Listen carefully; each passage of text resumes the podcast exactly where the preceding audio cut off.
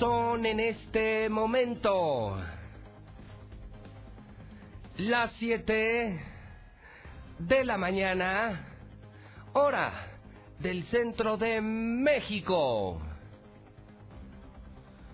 Son las 7 en punto en el centro del país. Ni más ni menos. 7 de la mañana en el centro de la República Mexicana. Muy buenos días a todo Aguas Calientes. Es tiempo de noticias. Ahora sí, comienza lo bueno. Bienvenidos a Infolínea.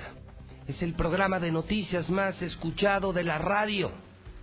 Infolínea de la Mexicana Digital 91.3 FM del grupo Radio Universal. Soy José Luis Morales, la voz de la noticia, el rey de la radio, llámeme como se le pegue la gana, pero soy el más escuchado. José Luis Morales en vivo desde Aguascalientes, desde el edificio inteligente de Radio Universal. Le estoy saludando en un espectacular, no le puedo llamar de otra manera demasiado noticioso, lunes 11 de noviembre del año 2019. Faltan 1054 días. Y los cuento diario, los cuento diario, los cuento todos los días. Faltan 1054 días para que termine el sexenio de Martín Orozco Sandoval, el peor de la historia, del peor gobernador de toda la historia, el equivalente a unas 150 semanas el equivalente a más de millón y medio de minutos y lo peor, más de 91 millones de segundos. 1054 días para que termine la pesadilla llamada Martín Orozco Sandoval. Bueno, vamos a separar esto por historias. Si está usted de acuerdo conmigo, la primera historia de la mañana es una historia local que se dio el fin de semana. Como usted sabe, las estaciones de radio y los canales de televisión somos auditados, supervisados, revisados por empresas nacionales e internacionales. La radio de México es auditada por una empresa que se llama INRA, I-N-R-A, International Research Associate, INRA. Y esa empresa nos dice en todo México, en todo México, incluyendo Aguascalientes, quién es escuchado y quién no es escuchado. Se hace para que la radio corrija, para que la radio se audite, la radio se revise, la radio modifique sus contenidos, pero se hace también para que los clientes tomen la mejor decisión. De hecho, se hace para que las grandes cadenas de autoservicio, las grandes agencias de publicidad decidan dónde invertir. Y esta mañana le quiero decir a usted con mucho orgullo y después del año que he pasado, después del año dos veces en la cárcel por hablar mal del gobernador, eh, todas las auditorías, mis cuentas siguen congeladas, amenazas de muerte todo lo que he pasado en un año muy complicado para el periodista, para el periodismo, para José Luis Morales, le quiero comunicar que este fin de semana ahí en Radio conocer los resultados de la última encuesta. La encuesta se hizo entre agosto y septiembre se dieron a conocer este fin de semana y la volvimos a hacer.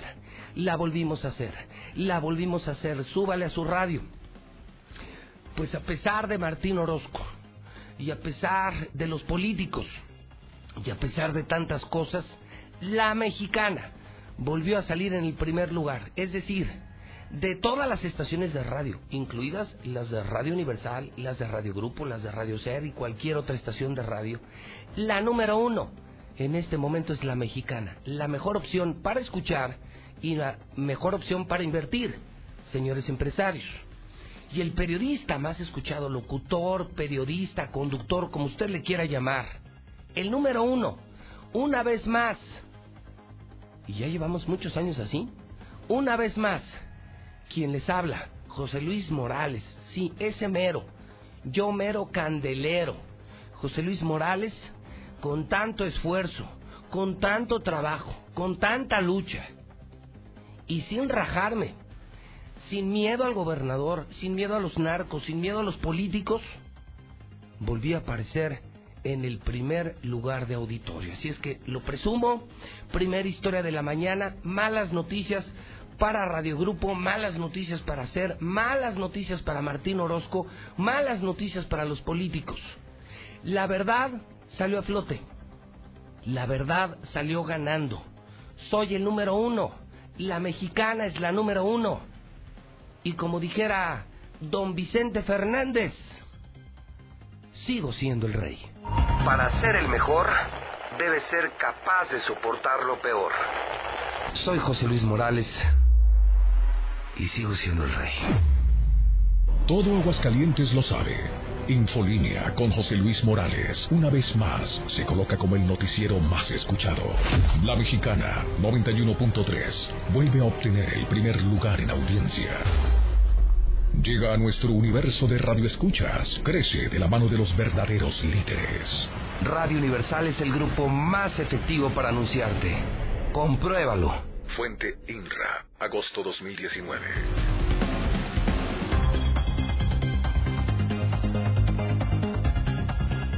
Son las 7:7. Pues ya lo sabe usted. Pueblo, gracias. Gracias por escucharme y gracias por hacerme el número uno por encima de cualquiera. No hay punto de comparación. Y señores empresarios, señores clientes, no tiren su dinero en otras empresas de radio. Si quieren vender, si quieren que su producto sea conocido, si quieren tener éxito como la carrera, como el concierto EXA, como el fin de semana, este fin de semana nos fue muy bien en el Auto Show 2019, allá en Colosio tuvimos lleno viernes, sábado y domingo, se, sí, se vendieron decenas de coches en el Auto Show de todas las marcas que estuvieron participando. Si tú quieres vivir una experiencia de éxito, si quieres que te vaya bien en tu negocio, invierte en Radio Universal. Anúnciate en La Mexicana. Anúnciate con José Luis Morales. Historia número dos. Oiga, lo que pasó en Bolivia. Bolivia tuvo elecciones. Bolivia llevaba 13 años gobernada, era gobernada por otro dictador, de esos dictadores de izquierda que se pusieron de moda en toda América, sí, como Hugo Chávez, como Maduro, bueno, otro dictador, Evo Morales, eh, tuvo elección 13 años en el poder y se volvió a reelegir el angelito, pero pues la gente no aguantó. En Bolivia tuvieron pantalones, se rebelaron y lo hicieron renunciar. Un sorprendente mensaje este fin de semana. Y luego de ello, bueno, le destruyeron su casa. Eh, tomó el avión presidencial, Evo Morales. Quiso ir a Brasil, no lo aceptaron. Quiso ir a Argentina, no lo aceptaron. Eh, visitó tres o cuatro países, le prohibieron usar el espacio aéreo y tuvo que regresar a su país esperando una orden de aprehensión. Otro dictador. Usted júzguelo, pero así de claro, otro dictador que cae este fue el mensaje que sorprendió al mundo entero. Renunciar a mi cargo de presidencia. ¿Por qué decidí esta denuncia? Para que Mesa y Camacho no sigan persiguiendo a mis hermanos, dirigentes sindicales, para que Mesa y Camacho no sigan quemando las casas del gobernador de, del MAS en Oruro, Chuquisaca de asambleístas, de concejales, para que Mesa y Camacho no sigan secuestrando, maltratando a los familiares de nuestros dirigentes sindicales, como en Potosí del hermano Teodoro Mamani, que no sigan perjudicando a la gente más humilde, a comerciantes que no trabajan, dejan trabajar en Santa Cruz, a transportistas, casi en todos los departamentos estamos renunciando, estoy renunciando, justamente para que mis hermanas y hermanos, dirigentes, autoridades del movimiento socialismo, no sean hostigados, perseguidos, amenazados. Lamento mucho este golpe cívico y algún sector de la policía puede emplearse para atentar contra la democracia, contra la paz social con violencia, con amedrentamiento, intimidar al pueblo boliviano. Quiero decirles, hermanas y hermanos, la lucha no termina acá. los humildes, los pobres, los sectores sociales, profesiones patriotas, vamos a continuar con esta lucha por la igualdad, por la paz. Y en este momento es importante decir al pueblo boliviano, es nuestra obligación, mi obligación, como presidente indígena y presidente de todos los bolivianos, buscar esta pacificación. Espero Mesa y Camacho hayan entendido mi mensaje, pedirles a ellos y otros comités cívicos, no maltraten a hermanas y hermanos, no perjudiquen.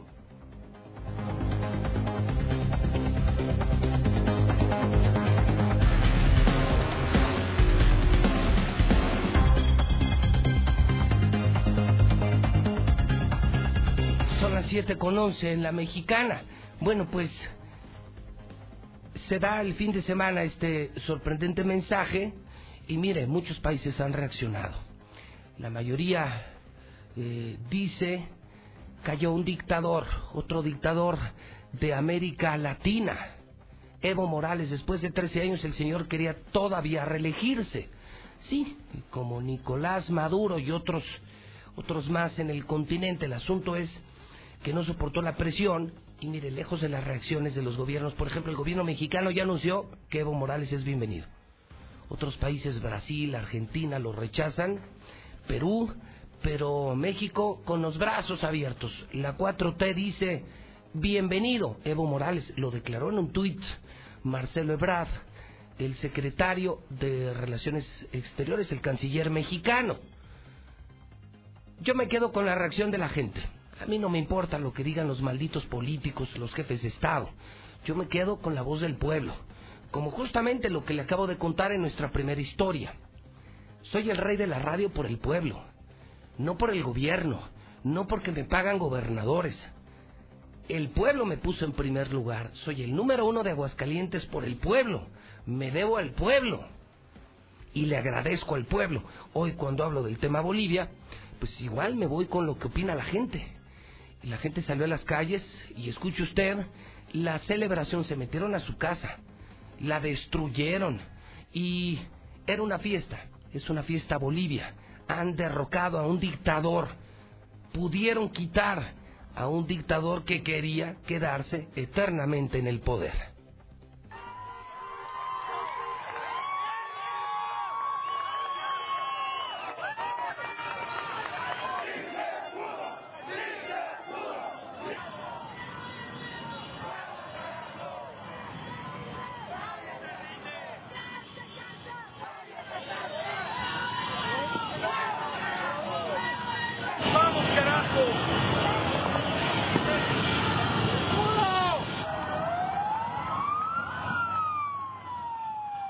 Acuerdo con la renuncia ya que don Evo Morales estaba haciendo mucho daño a todo el país. Ahora toda la gente estamos más que unidos. Ahora los campesinos van a tener libre expresión, libre, van a ser libres de poder hacer lo que ellos quieren, no, no subordinados por el gobierno que les obligaba a estas manifestaciones pagándoles, quitándoles sus terrenos.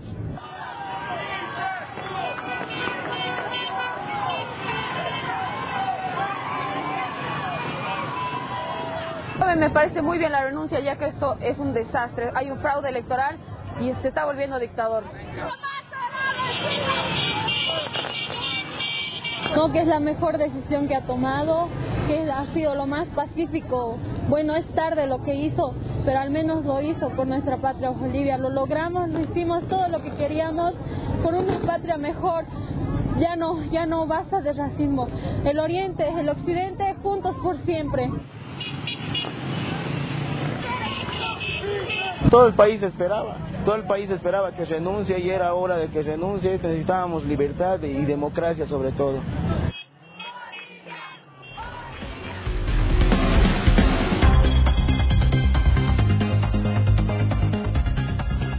Son las 7:15, 7 de la mañana, 15 minutos hora del centro de México. Lula Reyes está en nuestro centro de operaciones.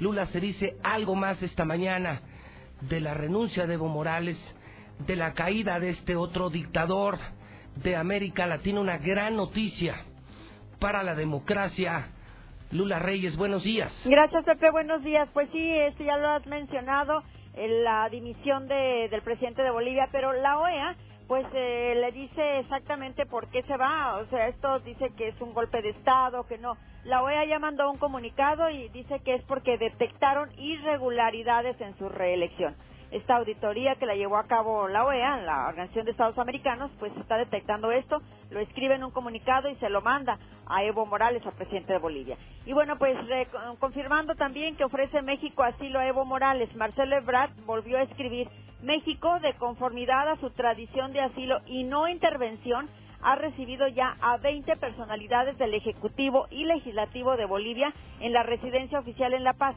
de así decidirlo, ofreceríamos asilo también a Evo Morales. Y también en su cuenta de Twitter, el funcionario federal recordó que esta operación es similar a aquellos trágicos hechos que ensangrentaron nuestra América Latina el siglo pasado. Pero ahora la pregunta es, ¿quién podrá quedar en el cargo tras la renuncia de Evo? Bueno, pues sería el vicepresidente, Álvaro García Linera, pero también presentó su renuncia al Congreso. En caso de que esas dos figuras no puedan ejercer, como ocurre en este momento, quedaría en el poder quien fuera presidente de la Cámara de Senadores. Actualmente este puesto lo ostenta Adriana Salvatierra Arriaza, de 30 años de edad, quien por cierto hizo historia al convertirse en la legisladora más joven del país. Pero Evo Morales está en contacto también con el pueblo y dice, está denunciando asalto de grupos violentos a su casa. denuncio ante el mundo y al pueblo boliviano que un oficial de la policía anunció públicamente que tiene instrucción de ejecutar una orden de aprehensión ilegal en contra de mi persona. Asimismo, grupos violentos asaltaron mi domicilio. Los golpistas destruyen el Estado de Derecho. Así lo escribió en la red social y en videos que ya fueron compartidos en redes sociales se ve la casa de Evo Morales con pintas, desordenada y mobiliario destruido. Y bueno, pues ya de última hora están confirmando orden de arresto contra el expresidente boliviano. La policía y los militares están buscándolo en el Chapare, es una provincia del céntrico departamento de Cochabamba. así lo escribió el líder cívico derechista Luis Fernando Camacho, que por cierto, a él se dirige este Evo Morales. Este hombre fue quien encabezó el movimiento que logró la renuncia de Morales. Él está escribiendo, confirmado, la orden de arresto. Los militares le quitaron el avión presidencial y está escondido en el Chapare. Van por él.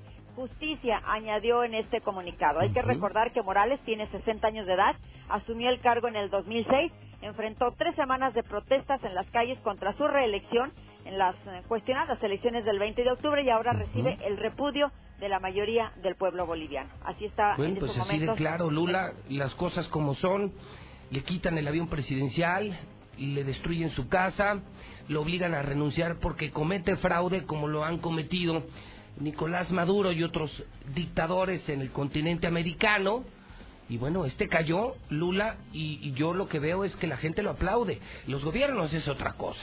La 4T de México y Morena, yo no sé si el pueblo esté de acuerdo, pero le están dando la bienvenida cuando nosotros vemos a un dictador y cuando vemos que el pueblo celebra a Lula. Es decir, la gente de Bolivia no estaba de acuerdo con un presidente dictador, llevaba 13 años en el poder y con fraude quería continuar en el poder. Entonces, pues yo me voy del lado del pueblo, la gente está feliz en Bolivia, la OEA audita y detecta irregularidades en la reelección, y bueno, pues hoy cayó un dictador, creo que es una gran noticia para la democracia, Lula, y da pena, preocupa lo del gobierno mexicano. Bienvenido Evo Morales. No puede ser, no puede ser y no puede ser. Sin duda, y es que fueron tres semanas de protestas en las calles este, hubo heridos, hubo todo un caos, está en alerta incluso Bolivia. Y bueno, por fin él se decidió, ya lo escuchamos en el audio que, que, pusiste, dice, para que ya no haya más matazón. Pues incluso López Obrador esto le aplaudió, que qué bueno que pues que vio por su pueblo, que tanto lo, lo quiere pero pues vemos todo lo contrario en las imágenes. El pueblo boliviano está feliz, pero por su renuncia. El pueblo está feliz por la renuncia. Salieron familias enteras, familias, niños y grandes, ricos y pobres a celebrar la caída de otro dictador, de un extremo izquierda que cae en el continente americano. Bueno, esa es la historia más importante internacional, Lula, no la única en lo nacional, eh, México arde. Oye, esta historia de estos chavos del TEC de Monterrey, desaparecidos y acaban de ser encontrados muertos, fueron asesinados. Sigo contigo, son las 7.20. ¿Qué más tienes, Lula, en esta mañana de lunes? Eh, sí, fíjate, como ya lo mencionas, estos jóvenes estudiantes, uno del TEC de Monterrey y otro del TEC Milenio, pues eran originarios de Monclova y de Nuevo León respectivamente, pues los encontraron muertos en Salinas Victoria. Estaban desaparecidos desde el mes de octubre. Pero bueno, la violencia otra vez es eh, la noticia a nivel nacional. Matan a diputado priista en Veracruz. En Jalisco localizaron ocho bolsas más con restos humanos. Ya suman 23 en una finca de Tlajomulco de Zúñiga. En Chihuahua en las últimas horas se están reportando 16 ejecuciones algunos de ellos calcinados. En Durango, la Guardia Nacional reportó un enfrentamiento con civiles armados. En Michoacán suman cinco muertos en las últimas horas. En el Estado de México están reportando tres ejecuciones. En Guanajuato sigue Guanajuato rojo. Un sujeto falleció en un ataque armado en San Miguel de Allende y en Silao encontraron restos humanos. Asimismo tienen una cumplen una nueva orden de aprehensión contra el Z42. No sé si lo recuerden, es Omar Treviño Morales, el líder de los Zetas. Y bueno, pues eh, ya fue abierto el penal del Topo Chico, que por cierto dicen los visitantes que es insalubre y deprimente.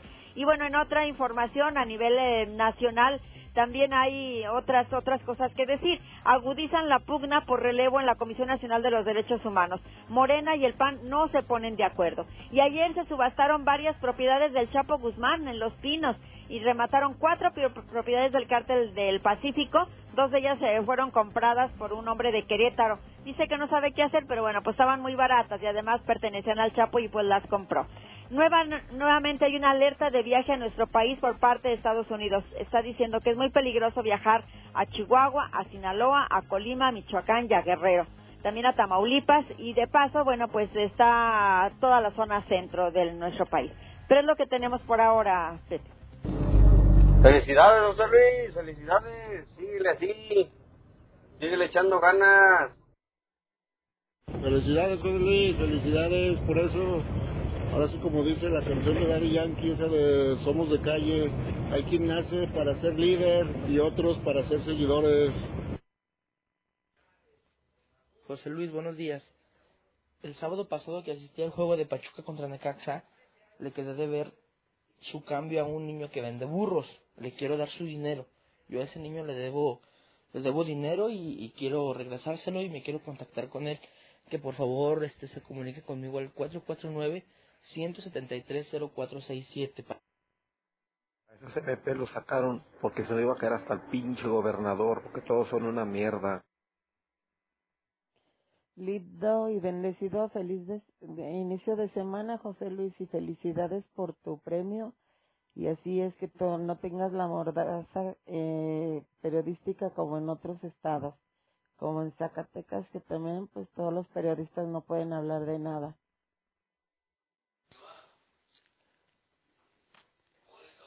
Buenos días, licenciado Morales.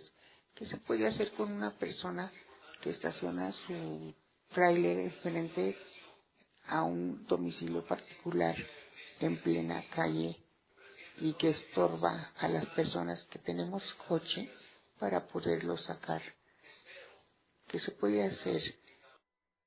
A ver, José Luis, el presidente de Israel se ha elegido cinco veces, ya casi tiene 30 años en el poder y es de ultraderecha. Él, él no es dictador, y eso que ha asesinado a mucha gente de Palestina, bueno, ahora tú contesta eso, él no es dictador, pues. Evo Morales renunció por evitar un baño de sangre en su país, pero definitivamente es algo que nos debemos de dar cuenta porque un presidente donde es válida la reelección y gana con el 47% de los votos, es un presidente legítimo. José Luis Morales, buenos días. Que se lo traigan a Aguascalientes. Esa es gente de Martín Orozco apenas. El anillo al dedito, que se venga para acá para que le ayude. Buenos días, José Luis. A ver, aquí ya no me quedó claro. Eh, algunos festejan el, la, la renuncia de Evo Morales porque se habla de que era un dictador y la reelección. Pero pues yo ya no entendí, o sea, festejan que este señor haya renunciado, pero aquí en México, o sea, le, le permitimos a un señor como Oh, pues la mera verdad que mal, por ahí por el López Obrador. No cabe duda de que México es un nido de ratas. Buenos días, José Luis. Oye, quiero opinar sobre el caso de Evo Morales. Ahí hay una intervención americana, dicen que no, pero ahí está interviniendo la CIA y otras cosas, aliado con unos grupos de traidores, traidores opositores. Buenos días, José Luis. Para allá vamos nosotros también. Estuviéramos sacando a todos los panistas de Aguascalientes. Felicidades, José Luis. Síguele diciendo sus verdades al maldito gobernador y a los malditos ministeriales rateros y asesinos. Seguramente Evo Morales sabe cómo estamos en México, por eso nunca fue su prioridad llegar aquí. Pero claro, todos esos de Morena ofreciendo el país. Como que Evo Morales lo hizo para que renunció por la gente humilde, pues que supuestamente no esos gobiernos logran sacar de la pobreza a la gente o Buenos días, de José Luis, saludos especiales a ti, a tu y a que Dios los bendiga, eh, échale ganas y sería bueno que recaudaras firmas ya para que todo Aguascalientes se una para sacar a este gobierno.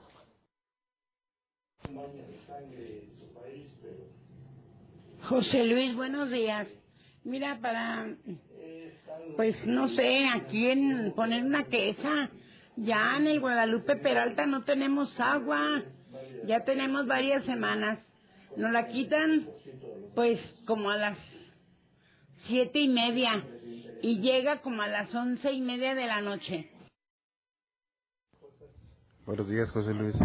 Ya empezaron los chairos a no, es que son los americanos. Ya, ellos hicieron todo. Todo Aguascalientes lo escucha. Sí. ¿Y sabe por qué? Soy José Luis Morales. Y sigo siendo el rey. Infolínea con José Luis Morales sigue como el noticiero más escuchado en el centro del país. La Mexicana 91.3 se mantiene en el primer lugar de audiencia Indiscutiblemente, Radio Universal se consolida como el grupo más efectivo para llegar a todos los oídos. Crece de la mano de los verdaderos líderes. Fuente INRA, agosto 2019.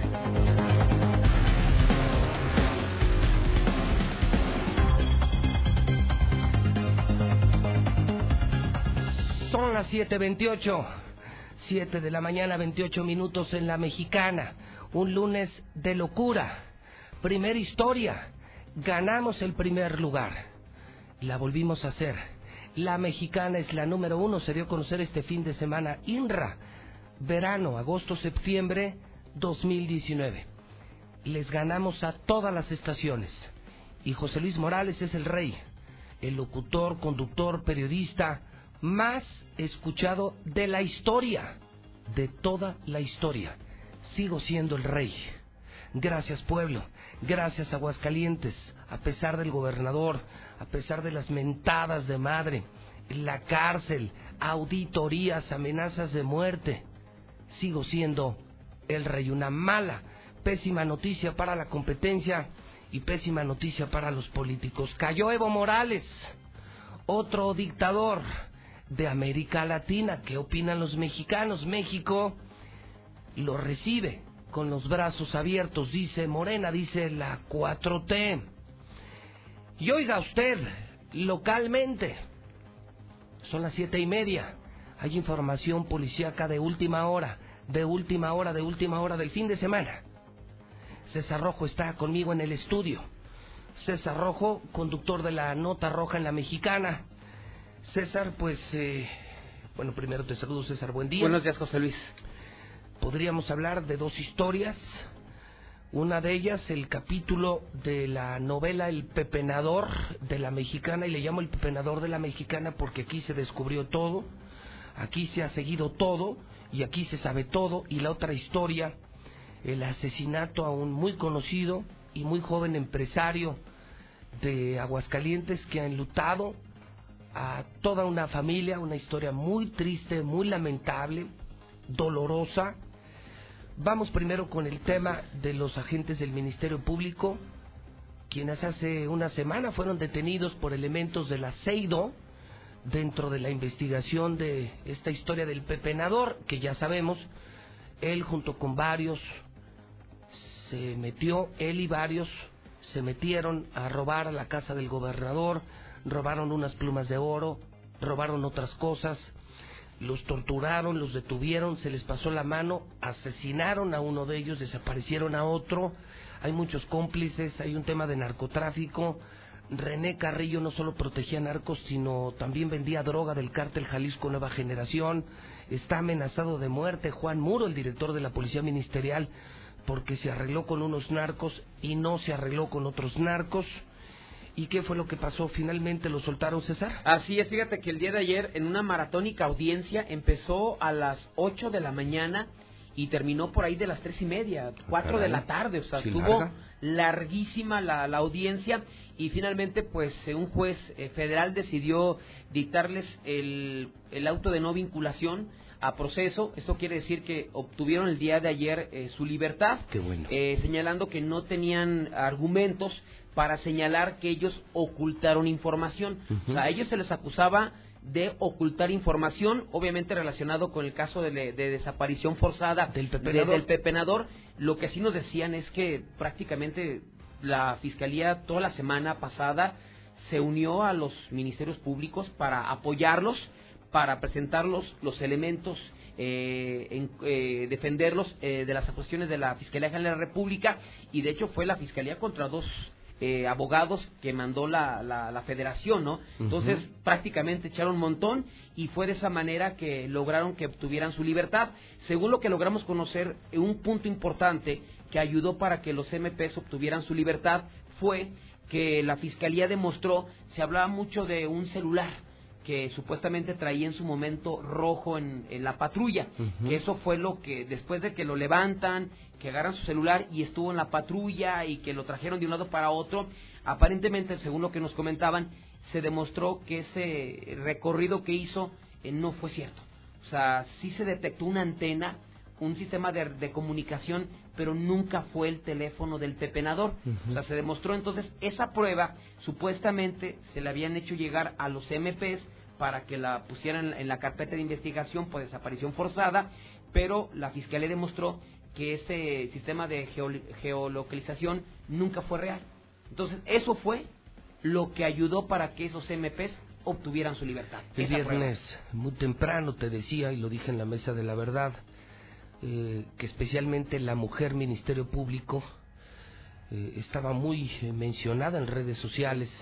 Se decía que llevaba 10 años en el cargo, que ya estaba buscando jubilación, que tenía un expediente completamente limpio, incluso se dieron cadenas de oración por muy ella, querida, sí. una mujer muy querida, muy respetada, y decíamos que era una pena que inocentes cayeran por eh, las eh, todas las tonterías que está haciendo el gobernador Martín Orozco, eh, esta, esta mafia, este cártel en el que están asaltantes, narcotraficantes, delincuentes como Martín Orozco o René Carrillo, y era una pena que inocentes pagaran por recibir órdenes subordinados que recibieron órdenes, ellos incluso ministeriales también inocentes, que ahora están en capilla porque les dieron la orden en su momento. Yo creo que es una buena noticia. Los verdaderos delincuentes están en prisión. Todavía faltan, ¿eh? Y falta el mero mero, el mero mero. Todavía falta el mero mero que se organizó con la droga, los robos, los delitos, los delincuentes. Todavía falta el mero mero. Ustedes ya saben de quién estoy hablando. Ustedes ya saben quién. Ustedes saben perfectamente quién. Y qué bueno que inocentes fueron puestos en libertad. Así es. Y lo decíamos, fíjate, desde que los capturaron, José Luis, que ellos simplemente reciben órdenes. O sea, simplemente eran parte del sistema. Uh -huh. Y si llega alguien más alto jerárquico y sabes que, pues aguántame ahí, espérame ahí, pues ¿qué hacen, no? Y ellos finalmente demostraron su inocencia. No sé, todavía no hay una postura por parte de la fiscalía si los vayan a reincorporar a su trabajo Eh, mucha gente dice que Bueno, sí, mucha falta gente la, que no. la probable, seguramente, apelación de la federación en contra de esto. Mira, ¿no? según lo que lo- logramos conocer el tema el día de ayer, que ya la fiscalía en este asunto en particular ya no le va A seguir. a seguir. O sea, ya el objetivo van a ser, van a ser otros. Sí, van más arriba, van por comandantes, van por gente del gabinete de Martín, por gente de Martín que sí está metida en narcotráfico, banda de asaltantes, desaparición forzada, homicidios, secuestros, etcétera, etcétera, etcétera. Pero creo que es una gran noticia. Dos inocentes fueron puestos en libertad. Qué buena noticia. Y brincamos a la mala noticia. nada más para, nos preguntaban de René Carrillo, la audiencia es el próximo mes. Es en abril, más para comentar la audiencia de René Carrillo, pero es la audiencia intermedia. Lo que nos explicaban es que René Carrillo no se le va a dictar sentencia eh, en, en, en diciembre, sino hasta por ahí de marzo. O sea, todavía se va a estar O sea, encerrado. le quedan muchos meses en la cárcel Todavía. a René Carrillo. O sea, la audiencia intermedia es este este mes de diciembre y saldría la sentencia, ya dependiendo del juez, hasta marzo. Pero no saldría en libertad hasta, bueno, en No, caso bueno, pues, de una decisión a, a favor de él. Ese sí está metido, ¿eh? Sí, digo, ya, ahí finalmente- Ya lo dijo el hermano del pepenador que, que nos mandaron de Palacio de Gobierno, hasta él lo hundió en la entrevista el pasado viernes, ¿no? Y lo dijo. Este señor es narco. Este señor nos entrega la droga, nos entrega el cristal, no solo protege narcos, sino que también distribuye distribuía drogas siendo director de la ministerial y compadre del gobernador Martín Orozco Sandoval. Así es. Oye, y la otra historia, un muchacho de 46 años, Sergio Robles, egresado del Portugal, de una familia de trabajo, productores, fabricantes de blancos, almohadas. pues andaba haciendo lo que muchos hacemos, trabajar, trabajar, trabajar y trabajar. Eh, creo que estaba en Guadalajara. Así es. Mm, Acababa de cobrar por una venta 100 mil pesos en efectivo. Y lo mataron en un asalto, César. Así es, y fíjate que como antecedente nos comentaban que él hacía algún, no sé, un año más o menos, lo habían asaltado en su domicilio. ¿Así? Y él acostumbraba a tener algún dinero de las ventas ahí en, su casa, como si fuera eh, su bodega. Le saquearon su, su, su, re- su residencia, creo que en la del Valle, él estando adentro, y le robaron todo, el dinero y todo lo que tenía. Qué pena. Entonces él había optado por ya no manejar dinero en efectivo, digamos, aquí en Aguascalientes. Y apenas estaba levantando, como tú le decías, un conocido empresario, Sí, un chavo trabajaba muchísimo. Muy taurino, muy, muy ligado a la fiesta de los toros, de familias muy conocidas de aquí. Y, y lo que yo sé de él, es un chavo muy bien visto, muy respetado, un chavo muy decente, Sí, muy de una familia muy decente, gente chambeadora, como hay mucha gente en Aguas. Y me cae que, que qué poca madre me cae. Sí, entonces... En lugar de que maten a los pinches narcos, a los pinches delincuentes, a esta gente que además deja huérfanos a varios hijos y... Y sí da coraje, mi César, porque este, era, eh, este chavo era buena. Sí, son de las... Era un buen ciudadano, un buen hidrocálido, y por estar trabajando que te maten unos pinches asaltantes, eso eso da muchísimo coraje. Así es, según lo que ya se logró conocer, él fue a comprar mercancía para posteriormente venderla aquí en, en Aguascalientes. Y por ese antecedente, que lo habían asaltado, ya no manejaba dinero en efectivo. Así es que llegó a, allá a Guadalajara el fin de semana, el sábado eh, por la tarde, y llegó a una sucursal bancaria para retirar los 100 mil pesos y con eso ir a, a la bodega ¿A la compra? a la compra de almohadas, lo que se dedicaba a él. Entonces, cuando ya re- eh, recibe el dinero, lo guarda en un maletín y se traslada a la colonia Loma de Guadalupe. Exactamente en la calle eh, 34, calle 34 del cruce compensador mexicano. Se baja del vehículo y aparentemente desde el banco lo venían siguiendo. Ah. Entonces, como aquí, como los motorratones, los asaltacuentavientes. Ujú. Entonces, cuando se baja, le dicen, "Dam- danos el dinero. Pero imagínate el coraje de que hace algunos meses fuiste víctima de un robo. Que te la acaban de hacer en tu tierra y ahora te vas a Guadalajara y te la intentan hacer otra vez. Y él se resiste, dice, Se no, no te, voy, no te voy a dar el dinero, no te voy a dar el dinero. Y uno de sus cuates le da un balazo en la zona del abdomen. Finalmente le quitan los 100 mil pesos que traía el dinero y lo dejan ahí tirado. Vecinos de esta colonia eh, dieron parte a los cuerpos de emergencia. Todavía con vida fue llevado a un hospital de Guadalajara, pero desafortunadamente a los pocos minutos falleció cuando recibía atención médica, digo, consumándose así la, la muerte de este conocido empresario de Aguascalientes. Qué pena, qué pena, qué pena, qué pena, qué pena y qué pena, ¿no? Híjole, es que el problema es que en este país hoy el crimen es trabajar. Eres derecho, trabajas, te la juegas viajando los fines de semana y buscas eh, cómo salir adelante y te topas con un pinche asaltante, un pinche delincuente, un bueno para nada de esos que sí protege la ley, que sí protege el gobierno.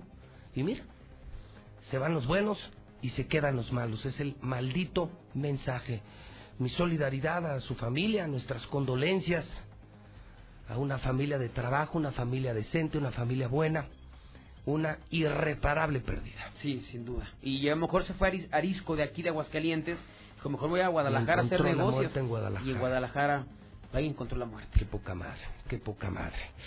Entonces la buena, eh, sueltan a inocentes de la telenovela El Pepenador, creo que es un buen mensaje a la sociedad. Y por otro lado, pues la muerte de este empresario. ¿Algo más que pudiéramos destacar, César, o lo dejamos para el siguiente Así bloque? es, no sé si quieres maneje, hubo una ejecución el fin de semana No. este, en, la, en Barranca de Guadalupe, en la España, un narco ¿Otro fue no acribillado, sí, fue otro ejecutado, no sé que lo menciono ahorita, te lo dejamos al, al siguiente Ahorita corte. nos platica regresando, entonces tenemos todavía pendiente, ejecutado en la colonia España. Así es. Uf, no, bueno, estuvo fuertecito el fin de Sí, semana. muy ¿eh? movido otra vez. Porque no hubiera, la semana, sí hemos tenido casos muy, muy sonados, lo de Muro, obviamente, la captura de esos MPs, pero no había habido ejecuciones. Entonces esperaron, de, después de la amenaza a Muro, pues eh, este fin de semana otra ejecución. Mal terminó la semana anterior y mal comienza esta semana en la mexicana. Gracias, César. Gracias, José Luis. Híjole, bueno, pues ya ahorita volveré con, con esta historia de otro ejecutado. Son las 7.42, las 7.42. Muchas gracias a todas las empresas automotrices que participaron en el auto show de este fin de semana. Terminamos eh, un trabajo de viernes, sábado y domingo. Tuvimos semana completa de trabajo, pero nos venimos muy contentos porque llenamos el auto show en Plaza Arcos Campestre, porque todas las marcas participantes vendieron, se vendieron decenas de autos en el auto show, familias enteras felices.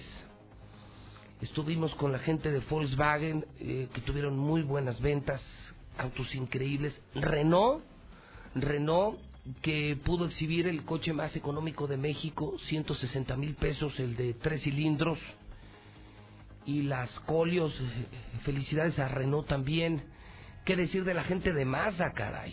Que tuvieron un stand increíble. Nuestros amigos de Kia, eh, que además eran vecinos del Auto Show, también con muchísimas ventas, cerca de 10, 12 unidades. Eh, felicidades a la gente de Honda y de Hyundai, Honda Campestre, que también presentaron sus nuevos modelos y tuvieron una gran respuesta del público. Vendieron muchísimos autos. Ford, Ford que llevó el Mustang de colección, la Lobo de colección y que destaparon eh, una nueva unidad 2020, la nueva Escape 2020. Tuve la oportunidad de hacer el destape en vivo para el Facebook de Ford Nacional. Eh, felicidades a la gente de General Motors. Vi unas unidades Cadillac. Bueno, bueno, bueno, Peugeot. Eh, gracias también a la gente de Nissan Torres Corso, que finalmente sí, oiga, sí se imprimió el tatuaje de José Luis Morales y ya está corriendo en redes sociales hasta tatuaje de José Luis Morales, que luego ojalá yo tenga la oportunidad de ponérmelo y luego a ver si consigo algunos para el público de la mexicana. Eh, El viernes eh, tuvimos a un ganador y no sé si, si ahora que estamos celebrando el primer lugar, todo el año estuvimos en primer lugar en INRA, somos los reyes de la radio, la mexicana y José Luis Morales, a ver si por celebración puedo conseguir algunos para usted. Eh, si quiere el tatuaje de José Luis Morales, pues pídalo en el WhatsApp 122 57 70 122 57 70. Muy bien les fue. Tenían una fila impresionante con el, eh, pero de verdad impresionante, ¿eh? la fila con el simulador que pusieron en Torres Corso. Y, y, también, por supuesto, una venta importante. No presentaron sus unidades 2020. Estaban los de Red Bull con ellos, eran los de los tatuajes. Felicidades también a los de autodistribuidores del centro, Dodge, Jeep, Fiat, Chrysler, lleno total, muchísimas ventas. Y sabe que es un honor como empresario poder juntar a todo el sector automotriz, provocar en un fin de semana ventas eh, que no son comunes, decenas, cientos de ventas de autos y todo esto gracias a Radio Universal. Somos la mejor empresa de comunicación. Y bueno, con esto terminamos un año de muchos eventos y vienen todavía mejores y más eventos el próximo año en la mexicana y en Radio Universal. Gracias a Aguascalientes y gracias a los empresarios por confiar en estas locuras, en estas ideas de la mejor compañía Radio Universal. Vamos a la prensa. El periódico Aguas está publicando que harta lana falsa, que atoraron a unos zacatecanos que traían 64 mil pesos en billetes y querían comprar un celular y era dinero falso. Sigue la matanza entre la Jomulco. Dejaron libres a los agentes del Ministerio Público, creo que es una muy buena noticia, una noticia que por cierto confirma Hidrocálido. No vincularon a proceso, los agentes del Ministerio Público no lograron probar su relación con el caso del pepenador.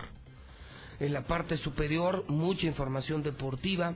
Pumas, el gozo al pozo, y eh, comenzó la temporada grande de la Plaza México.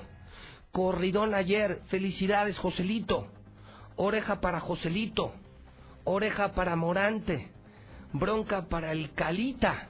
Ya nos eh, contará nuestro grupo deportivo y taurino más adelante.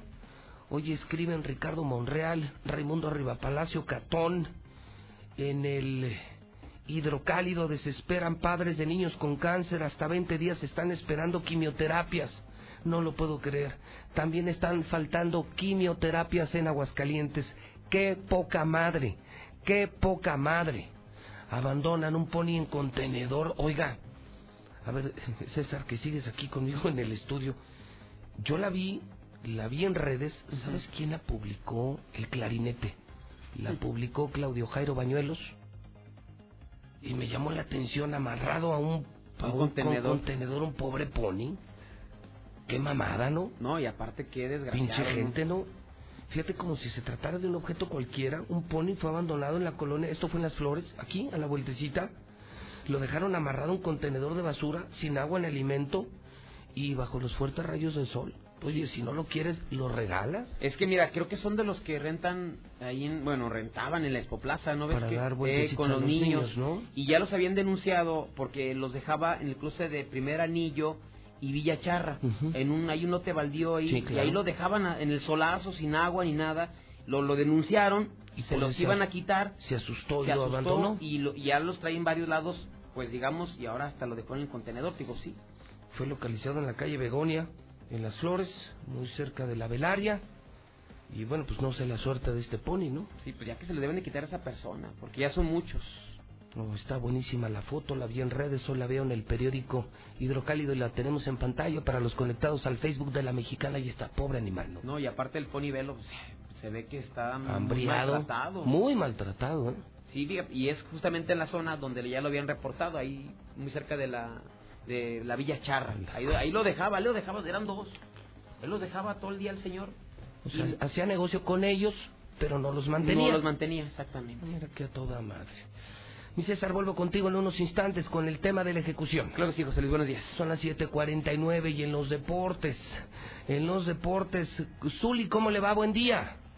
¿Qué tal, José Luis, autora de la Mexicana? Buen día, a la orden, señor. Oiga, contento porque ganó Guadalajara, ganaron las Chivas y parece que todavía tienen posibilidad de liguilla, Zuli. No, ¿qué pasó, Bueno, señor, lunes, no le amargue la semana a la gente. Bueno, creo que si algunos equipos, por ejemplo, Pumas no ganó, creo que si se dan combinaciones, todavía Chivas podría entrar a la gran fiesta, señor. No, y si mi abuelita tuviera llanta sería bicicleta. No, no sea así, no se No, meta con pues su abuelita, también no señor. sea así. Qué manera de insultar al auditorio con eso. Mire, finalizó la jornada 18. Ahí le van los seis clasificados. Sí. Santos, Necaxa, América, Tigres, León y Querétaro. Y yo no veo a Chivas así con posibilidades como usted dice, no, ¿No? bueno, pues ni, ni es más, ni entrando hincado a la villa, señor. O sea, no. No, no, no. ¿En qué lugar se quedó Guadalajara? En el lugar 12, señor. 12. Bueno, pues algo es algo, ¿no? Ah, no, sí, eso sí es cierto. Y más para el tema porcentual. Acuérdese que Chivas está peleando por no descender. No me diga. Sí, no sabía. No, Gracias a Dios está el Veracruz, si no Chivas sería el último lugar. no me diga. Sí, hombre. ¿Así tan mal? Tan mal, así, tal cual. Bueno, ¿cómo le fue a la América? No, señor, ¿cómo me pregunta eso? Con pasta de campeón, Ajá. con jerarquía, con, em, bueno, prácticamente No, no, ya bájale, bájale, 5 por bájale, bájale, nomás dime el marcador. 5 por 0, le estoy diciendo, Uy, goleamos. está. ¿A quién? Estamos. ¿A quién? Al Veracruz, no le estoy diciendo. Ay, al Veracruz. Ah, bueno. A ese Sí. le gana, a ese le gana hasta el Necaxa. No, bueno, pues sí, sí le ganó. Ahora va Chivas Veracruz. Bueno, ahora no porque hay descanso, pero la siguiente semana Chivas Veracruz, a ver cómo le va. A ver si es cierto que le meten 5. Oiga, este cor- corridón en la México, Joselito de maravilla, Morante de maravilla y broncón para el Calita. Sí, bueno, prácticamente, eh, pues el día de ayer Morante de la Puebla con el cuarto todo el atare, bordó el toreo, ya lo sabemos, una faena de ensueño, de mucho temple, eh, a su sello característico, y Joselito Adame defendiendo muy bien, con mucha raza, su sitio de figura del toreo mexicano, mucha cabeza, y también, bueno, pues incluso pudo haber cortado dos orejas, solamente cortó una, y sí, al Calita, bueno, pues es que esa plaza te exige, y el Calita no le fue bien, y bueno, pues se le fueron encima, ¿cómo ve? Ok. ¿Algo más que debamos saber, señor? Claro que sí, Raúl Jiménez volvió a anotar en la liga inglesa, prácticamente colaboró con el triunfo de su equipo, sigue encendido, llegó a 100 anotaciones en clubes, el ex delantero de las Águilas del América, intentaron robar al Chicharito Hernández allá en España, ya le estaré explicando la historia, y en el Mundial Sub-17 México avanzó a semifinales, venció a Corea el día de ayer y se estará enfrentando a Holanda, México Sub-17, ojalá y se pueda lograr algo importante. ¿No estuvo en el encino el fin de semana, Solí? Nada más en la granada, señor. Sí fuiste. Fíjate que yo, yo no tuve la oportunidad eh, porque andaba yo en el auto show. No, eh, Yo estuve viernes, sábado y domingo trabajando allá en Plaza Arcos Campestre, pero ayer, ayer sí me di la oportunidad, me descolgué a misa de 7 al Encino. Antes a las 6 estuvo el obispo José María de la Torre, estaba lleno el Encino, una gran organización parroquial. eh, al final, a las 9, eh, tuvieron concierto con, con una orquesta, con tenores, eh, la carpa sevillana increíble, llenísima, con buena música, con buen vino, con pan, queso y vino, eh, la trianada. Hubo concurso de paellas el fin de semana, Zuli, el sábado. Uh, miren, de lo que nos perdimos. Fíjate, segundo lugar, mi querido Fermín Barba. Me dicen que el primer lugar fue una chef, segundo lugar Fermín Barba, que dicen hizo una exquisita paella. Lo saludé en el atrio del templo ayer, pero una fiesta maravillosa, preciosa en honor al Cristo Negro del Encino. Y si me permites, creo que ningún barrio tiene una fiesta como la del Cristo Negro y esto todavía continúa esta semana. Todavía este miércoles es la romería. ¿Y se bajó a torear, señor, en la trianada o nomás de chismoso? No, señor, ¿qué pasó? Acuérdese los toros desde la barrera. No, ¿no te bajaste? No, bueno, ¿para qué arriesgo el físico? Ah, por seguridad. Claro. Ah, saludé también a Luis de Triana, a Miguel del Barrio en la, en la mm, caseta sevillana ayer, en la noche. ¿Y, ¿Y estaba llena la trianada o no? Sí, sí fue mucha raza, como siempre. Había, pues, los que son aventados, los que son intrépidos, y había muchos más que sacatito para el conejo. Como tus rubiates. Más o menos. Nomás dos, tres quites No, y ya. Cristo, no, no, todavía le quedan tres días, pero de verdad felicidades a la parroquia del Encino, felicidades al Ayuntamiento de Aguascalientes, porque han hecho de las fiestas del Encino las mejores fiestas tradicionales de Aguascalientes. Creería que después de la Feria de San Marcos, que es una feria nacional, una feria internacional, creo que lo que se hizo en el Encino, muy digno, ¿eh? De verdad, muy digno, felicidades. Me quedé con un gran sabor de boca y me imaginé que el Zuli había hecho de las suyas con el capote y con la muleta, pero no fue así. No, bueno, pues Imagínese si demostraba clase y arte ahí, no, pues para qué. Mejor así. Bueno, ¿algo más, Uli? Nada más, señor, por hoy es todo. Bueno, disfrute su super triunfo ante el Veracruz, ¿eh? Muchas Claro felicidades. que sí, con, con mucha autoridad y clase, gustando, como debe de ser en los equipos grandes, goleando y gustando. Bueno, muchísimas gracias. Es el Zuli con el avance deportivo. Son las 7.55. Ahora le toca a usted. Son las mejores historias de la mañana, no las únicas. Tenemos más historias hoy por compartir, por contar en la mexicana. La primera de ellas, la más importante. Sigo siendo el rey. A pesar del gobernador. A pesar de estar dos veces en prisión tan solo este año. De seguir con cuentas congeladas con auditorías todos los malditos días. A pesar de todo y las amenazas de muerte de los narcos amigos del gobernador, sigo siendo el rey. Soy el número uno. 30 años sirviendo Aguascalientes y soy el más escuchado. El número uno. 916 86 18 99 48 60 918 0043. Use la libertad de expresión en la mexicana con el rey José Luis Morales. Línea 1, buenos días. Hola, José Luis, buenos días. Mira, Dígame. nada más quiero comentar que sí hay una posibilidad muy, muy baja para que las Chivas puedan entrar a la liguilla. Muy, muy baja. Eh, son cuatro opciones y una de ellas ya, eh, el Cruz Azul no ganó, entonces ya quedan tres. Pero son muy, muy difíciles. Una que Pachuca y Pumas empaten, ninguno de los dos gane, que el Atlas le gane a Monterrey y por supuesto que eh, Chivas le, le meta gol a, o sea, le gane a Veracruz, ¿no? Pero de ahí en fuera, aunque es muy vaga, es una oportunidad. Pero todavía hay. No lo que dice el Zuli. Ok, pero todavía hay. Así es, hay una nada más. Bueno, la otra es que si los demás empatan y no queda así, tiene que golear al Veracruz para poder pasar. Que no es fa- no es difícil, pero de todos modos eh, es una son dos posibilidades muy, muy remotas. No es verdad lo que dice el Zuli. Toma nota. Pues ya ve cómo es el Zuli de manipulador. Así son los americanistas, por eso nadie los quiere. Línea número dos, buenos días. Buenos días. Señor, bienvenido a su casa la mexicana, diga lo que quiera. Oye, soy Abraham Delgado. Queremos hacer una denuncia al público. Somos familiares de la muchachita que atropellaron el miércoles en la 45 Norte. Y lo que pasa es que el ministerio no le quiere entregar aún. Que porque de la prueba de ADN, pero nos dimos cuenta que ni siquiera han mandado a hacer la prueba. Entonces queremos saber si nos puede apoyar, por favor. Sí, sí, sí. Gracias por llamar. Gracias, su, gracias, Quesada. Podríamos recibirlos aquí y tratar de conseguir una cita con el fiscal con todo gusto. Es lo más que podríamos hacer. Son temas un tanto cuanto delicados y qué difícil, ¿no? Te atropellan y te matan una niña y luego no te quieren entregar el cuerpo y... Línea número 3, la mexicana, la estación del pueblo. La número 1, la reina. Buenos días. Muy buenos días. Señor, bienvenida a la mexicana, diga lo que quiera. Mira, José Luis, nada más eh, dos asuntos. Eh, primero, felicitarte. Gracias, señor. Yo yo he vivido en muchos lugares de modestia aparte del del, del, del, del mundo y, y, y no he- había escuchado un programa como el tuyo. Tienes mucha valentía. Gracias, y, señor. das a notar toda la corrupción que independientemente de México la hay en otros lugares.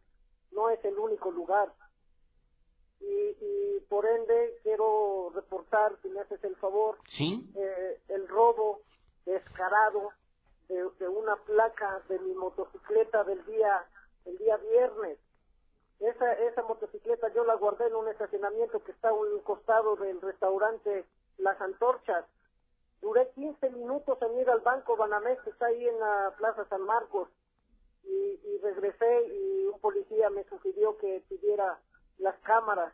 Pues ¿qué crees que checan las cámaras y todavía tienen el descaro de decir que yo no ingresé en ningún momento a ese estacionamiento. Entonces, punto número tres es que es muy delicado esto porque mis placas son de Nuevo León. A ver si alguien me escucha, las ve sobrepuestas o puestas en una motocicleta. Es, eh, los números son K, L, J, 5, Z.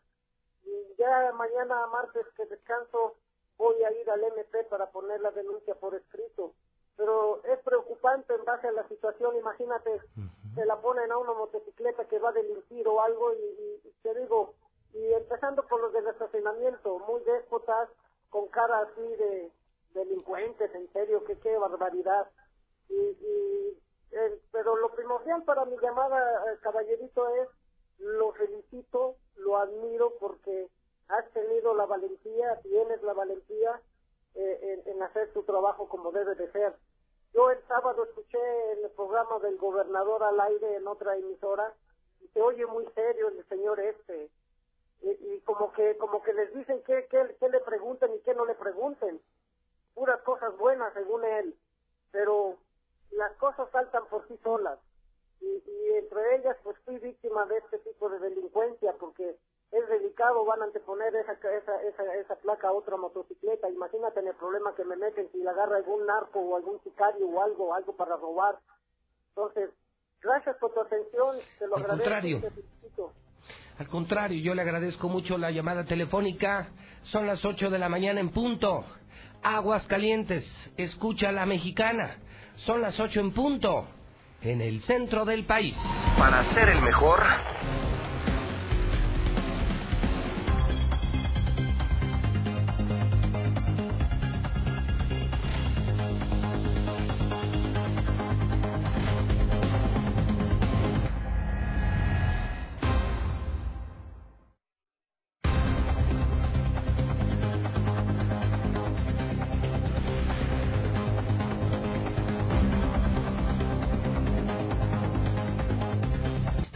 longevo, más escuchado y más importante de Aguascalientes. Pésele a quien le pese.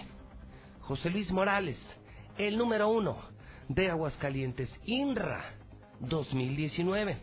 Lunes 11 de noviembre del año 2019, faltan 1054 días para que termine el maldito sexenio de Martín Orozco Sandoval. Ya nomás 1054 días y los cuento. Y cuento cada segundo porque faltan más de 91 millones de segundos para que termine esta pesadilla Martín Orozco Sandoval.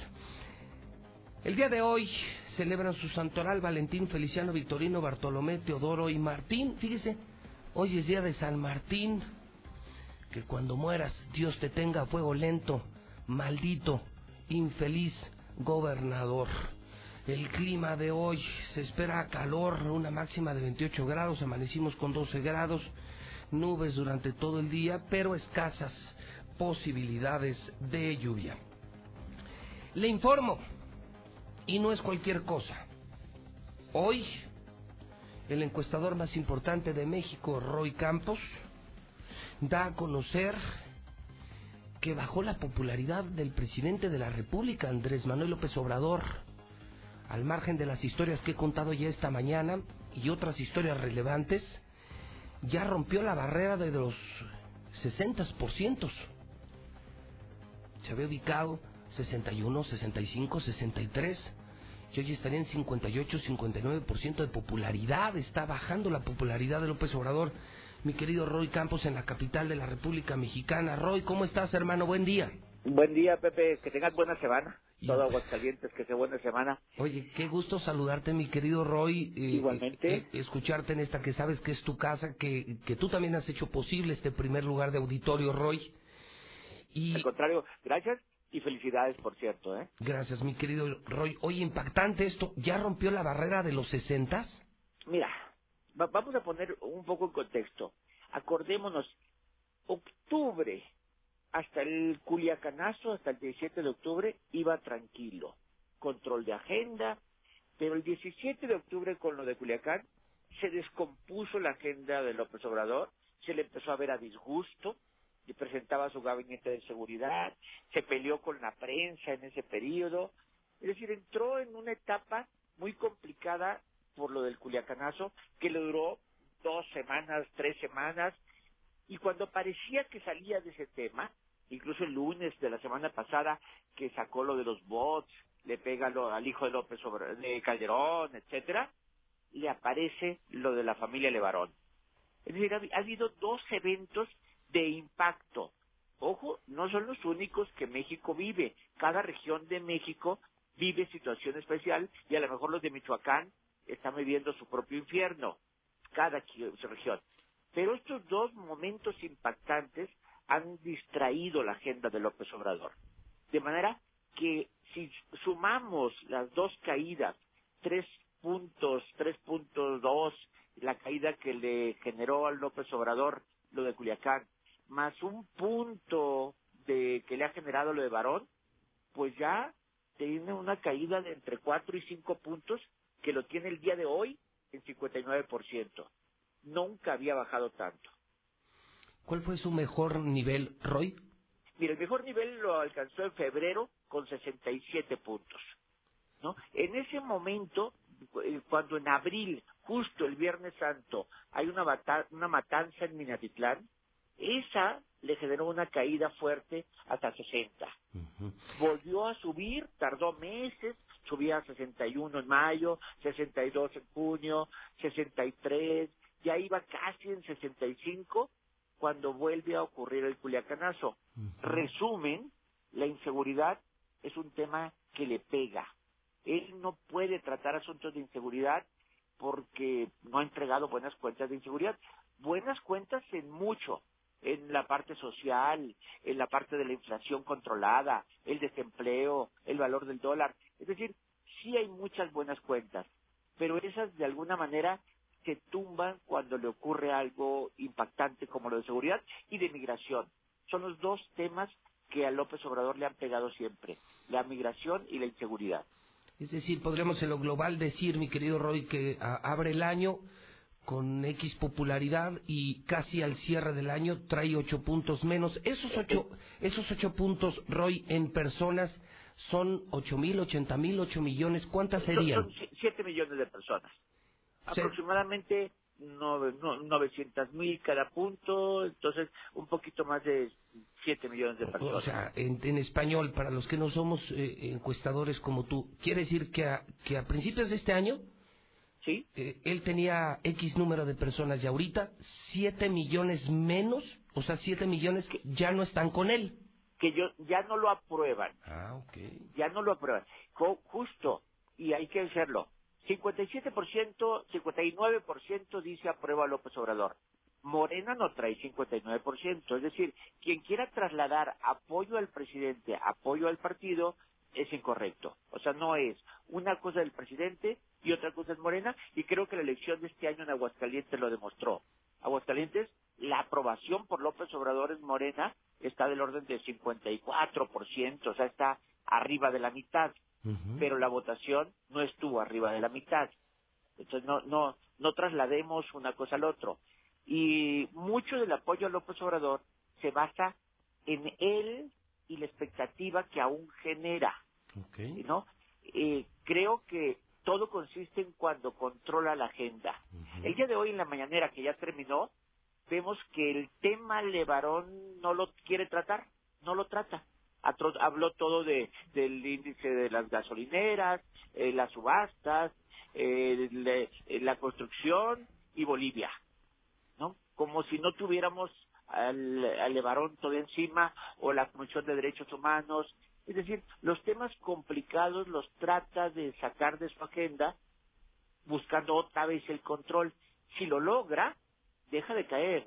O sea, si yo creo, si dejamos de hablar de los temas complicados pronto, él va a dejar de caer y tal vez otra vez empiece a recuperar su... Mira, cada vez que polariza, gana. Y lo de Bolivia es un tema que está polarizando. Eh, Bolivia, Bolivia dice algo, te dice algo, Roy, lo que pasó en Bolivia con Evo Morales. Mira, a ver, me, recuerda mucho el argumento. La renuncia de Evo Morales, la renuncia fue motivada porque el ejército le dijo, te recomendamos renunciar porque esto se descontroló. O sea, sí intervino el ejército. El ejército intervino porque antes se había negado el ejército a reprimir. Había recibido una orden de parar las manifestaciones, el ejército primero sale y dice no, nuestra, nuestra ubicación es a favor del pueblo, no vamos a reprimir, y luego sale y le dice, Evo, renuncia, esto ya no está descontrolado. El pueblo salió a la calle por culpa de un fraude electoral. Y ojo, ¿quién iba a decir? Evo ganó las elecciones. O sea, la primera vuelta fue hace unas semanas. Ganó las elecciones, pero no lo suficiente para ganar en primera vuelta tenía que haberse ido a una segunda vuelta. por un intento de fraude electoral se genera todo este movimiento. ¿Qué me dice? Que el pueblo no es de ideologías de izquierda ni de derechas. A ver, hay movimientos en Ecuador, en Chile, hay movimientos en eh, Bolivia, eh, acaban de, de- sacar a Lula de la cárcel, en, eh, en Argentina gana el peronismo después de un mal gobierno de derecha. No es de izquierdas y derecha, es el pueblo enojado ante la falta de resultados que los gobiernos están dando sin importar ideología. Sí, y ahí es donde me brinca mucho que cuando ya eh, quitamos puntos porcentuales y hablamos de números, aritméticamente ya en medios tiene más impacto lo que lo que dices, Roy. Hoy hay 7 millones, 7 millones que empezando este año todavía estaban con López Obrador, son 7 millones que ahorita en octubre, en noviembre ya no están con López Obrador. Oye, ojo, y no quiere decir que se hayan regresado al y al PAN, ¿eh? No, no, para nada, no, no. Eh, están, eh, no, eh, ya no están tan de acuerdo porque no les está gustando la forma en que trata la inseguridad o la migración o la economía, algo. Puede recuperarlos, puede recuperarlos, Sí, o puede perder más. o puede perder más. Porque, a ver, la economía no está caminando. Si la economía se traslada a desempleo, un desempleado le quitas la dignidad y prácticamente nunca va a estar de acuerdo contigo, aunque le des una beca. No importa, si le das un dinero para mantenerlo, de todos modos le hiciste perder la dignidad del empleo. Eso nunca lo vas a recuperar. Híjole, maravilloso dato para empezar la semana, mi querido Roy. Un honor y mi más profundo respeto, gratitud y admiración, Roy. Gracias por concederme estas palabras. Al contrario, Pepe, hasta luego. Abrazo, hermano, gracias. Roy Campos, desde México, oiga, qué dato, ¿eh? ¿Lo acaban de escuchar? Solvese usted de los 59, los 60, los 65. En este año, tan solo en este año, ha perdido López Obrador 7 millones de simpatizantes. Así de fácil. 7 millones que no vean resultados. O sea, ¿qué les, ¿cómo les llamaríamos? ¿7 de millones de ex-chairos? Lo cual no significa, lo dice Roy, ni ni se fueron al PAN y al PRI, a, a esa porquería de partidos, ¿no? El PRI, que ya ni vale la pena mencionarlo, o el PAN, que es, por ejemplo, en el caso de Aguascalientes, una vergüenza. No, no, no, no significa eso, simplemente es ni PRI, ni PAN, ni López Obrador. Ajijo. 8 de la mañana, 44 minutos en el centro del país.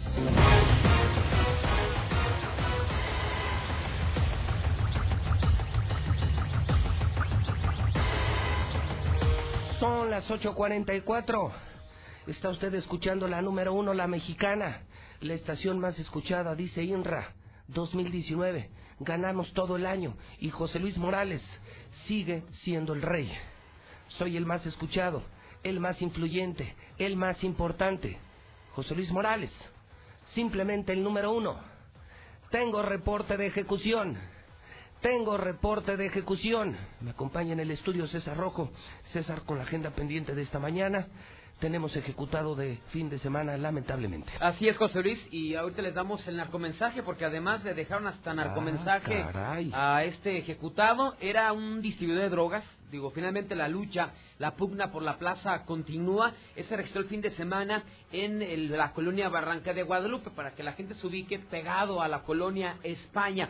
Pues resulta que en esta zona de Barranca de Guadalupe, en la calle Álamo, esquina con Segovia, pues está una vecindad, es zona privada y es un punto rojo porque han detenido cualquier cantidad de tiradores de drogas, distribuidores, consumidores en este lugar. Pues en la madrugada de este sábado llegaron a este sitio dos sujetos a bordo de una motocicleta. La motocicleta se paró la entrada exactamente de la vecindad, de la privada. Uno de los sicarios eh, ingresó a la misma y ubicó uno de los cuartos, donde justamente estaba el objetivo. Víctor Alfonso García Cervantes, de 33 años de edad, conocido como La Chana conocido tirador de las drogas de la España. Así es que al ingresar a este inmueble, pues eh, reventaron eh, la casa y a este hombre le dieron tres balazos en la zona del tórax, en la zona del pecho también. Ya tras el ataque, le aventaron una na- narcocartulina, los sicarios, el sicario sale de la vecindad, eh, se sube a la motocicleta donde está su cómplice y se dan a la fuga. Los vecinos, pues de la misma privada, pues al escuchar los balazos, inmediatamente dieron parte a los cuerpos de emergencia. Ya cuando arribaron elementos de la policía eh, ministerial, municipal y paramédicos confirmaron que este hombre ya había fallecido, ya había dejado de existir, consumándose así otra ejecución. Pero en el sitio se localizó una cartulina en color eh, blanco con la siguiente leyenda.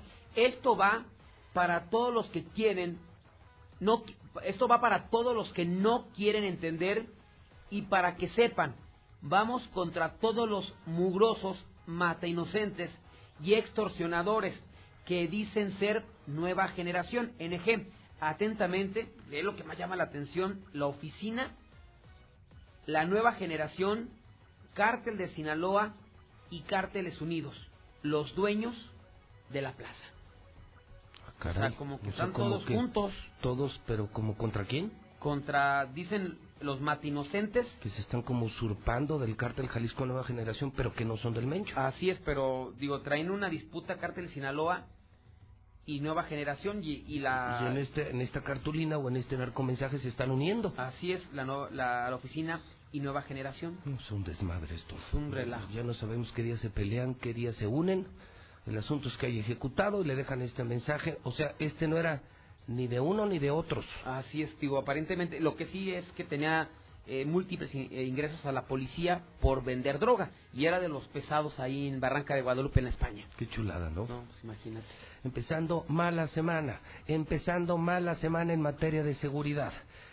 César Rojo, gracias. Y estamos pendientes de lo que ocurra, cualquier cosa en Código Rojo y en la Mexicana. Gracias, César. Buenos días, José Luis. Bueno, me están reportando que algo pasó en el Crena porque está cerrado y me están informando que todos los alumnos están afuera. Algo pasó en el Crena, está cerrado y todos los alumnos están afuera. Esto lo están reportando en La Mexicana, claro, con el número uno, con José Luis Morales. 8 de la mañana, 48 minutos hora del centro de México. Son las 8.48. Le reporto dólar. En este momento 19.41 en el aeropuerto de la Ciudad de México. Una gran semana de la Cantina México, ¿eh? Porque esta semana se reabre la mejor cantina, la más taurina, la más tradicional de Aguascalientes, la Cantina México. En sus dos direcciones, felicidades a Lager, felicidades a la México, la mejor cantina Américas y Colosio. Llegamos a usted por cortesía de la Viquina, de Móvil, de Muebles Vener, de toda esta semana, los mejores muebles de Aguascalientes, segundo anillo, arriba del paso a desnivel de colinas, 70% de descuento. Hoy arranca el buen fin en Muebles Vener. Bracerío 44, Gas Noel Star TV, que usted puede contratar en el 146-2500 Red Lomas, El Tapatío, Iberomex. Con casas desde 1.250.000 pesos en Nueva Castilla, 1.62-12-12. Russell, llantas del lago con 43 años en el mercado. Lula Reyes tiene el parte de guerra. 8.50 la mexicana, la número uno. José Luis Morales, el número uno. Adelante, Lula Reyes, buenos días. Gracias, Pepe. Buenos días. Hayan sin vida estudiantes del TEC de Monterrey y TEC Milenio. Raúl Ignacio Saldaña Certuche, de 23 años, y Saúl Alejandro Sandoval Trejo, de 22, se encontraban desaparecidos desde el mes de octubre. Se localizó a los estudiantes sin vida en el ejido La Copina, ubicado en Salinas Victoria. Eran originarios de Monclova y Nuevo León, respectivamente. Matan a diputado priista en Veracruz. El legislador del PRI fue víctima de un atentado en una comunidad del municipio de Medellín de Bravo. Recientemente denunció la introducción ilegal de ganado por la frontera sur. En Jalisco, la fiscalía informó que se localizaron ocho bolsas más con restos humanos, por lo que suman 23 las halladas en una finca en Tlajomulco de Zúñiga.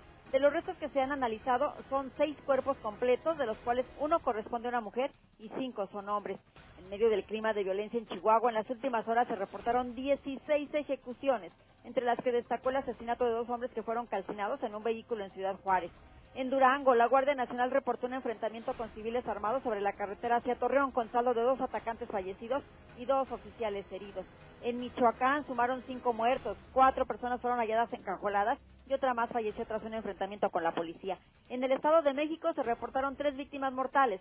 El cuerpo de una mujer envuelto en cobijas fue encontrado en el municipio de Otumba. Con impactos de bala fue hallado un cadáver sobre la carretera Tonatíco-Los Amates. Un taxista fue ejecutado sobre la autopista Malinalco. En Guanajuato, un sujeto falleció en un ataque armado en San Miguel de Allende, en tanto que restos humanos fueron abandonados en Silao. 37 ejecutados en varias entidades el fin de semana. Hasta aquí mi reporte. Buenos días. Para ser el mejor, debe ser capaz de soportar lo peor. Soy José Luis Morales. y sigo siendo el rey. Todo Aguascalientes lo sabe. Infolínea con José Luis Morales, una vez más, se coloca como el noticiero más escuchado. La Mexicana 91.3 vuelve a obtener el primer lugar en audiencia. Llega a nuestro universo de radioescuchas, crece de la mano de los verdaderos líderes. Radio Universal es el grupo más efectivo para anunciarte. Compruébalo. Fuente INRA, agosto 2019.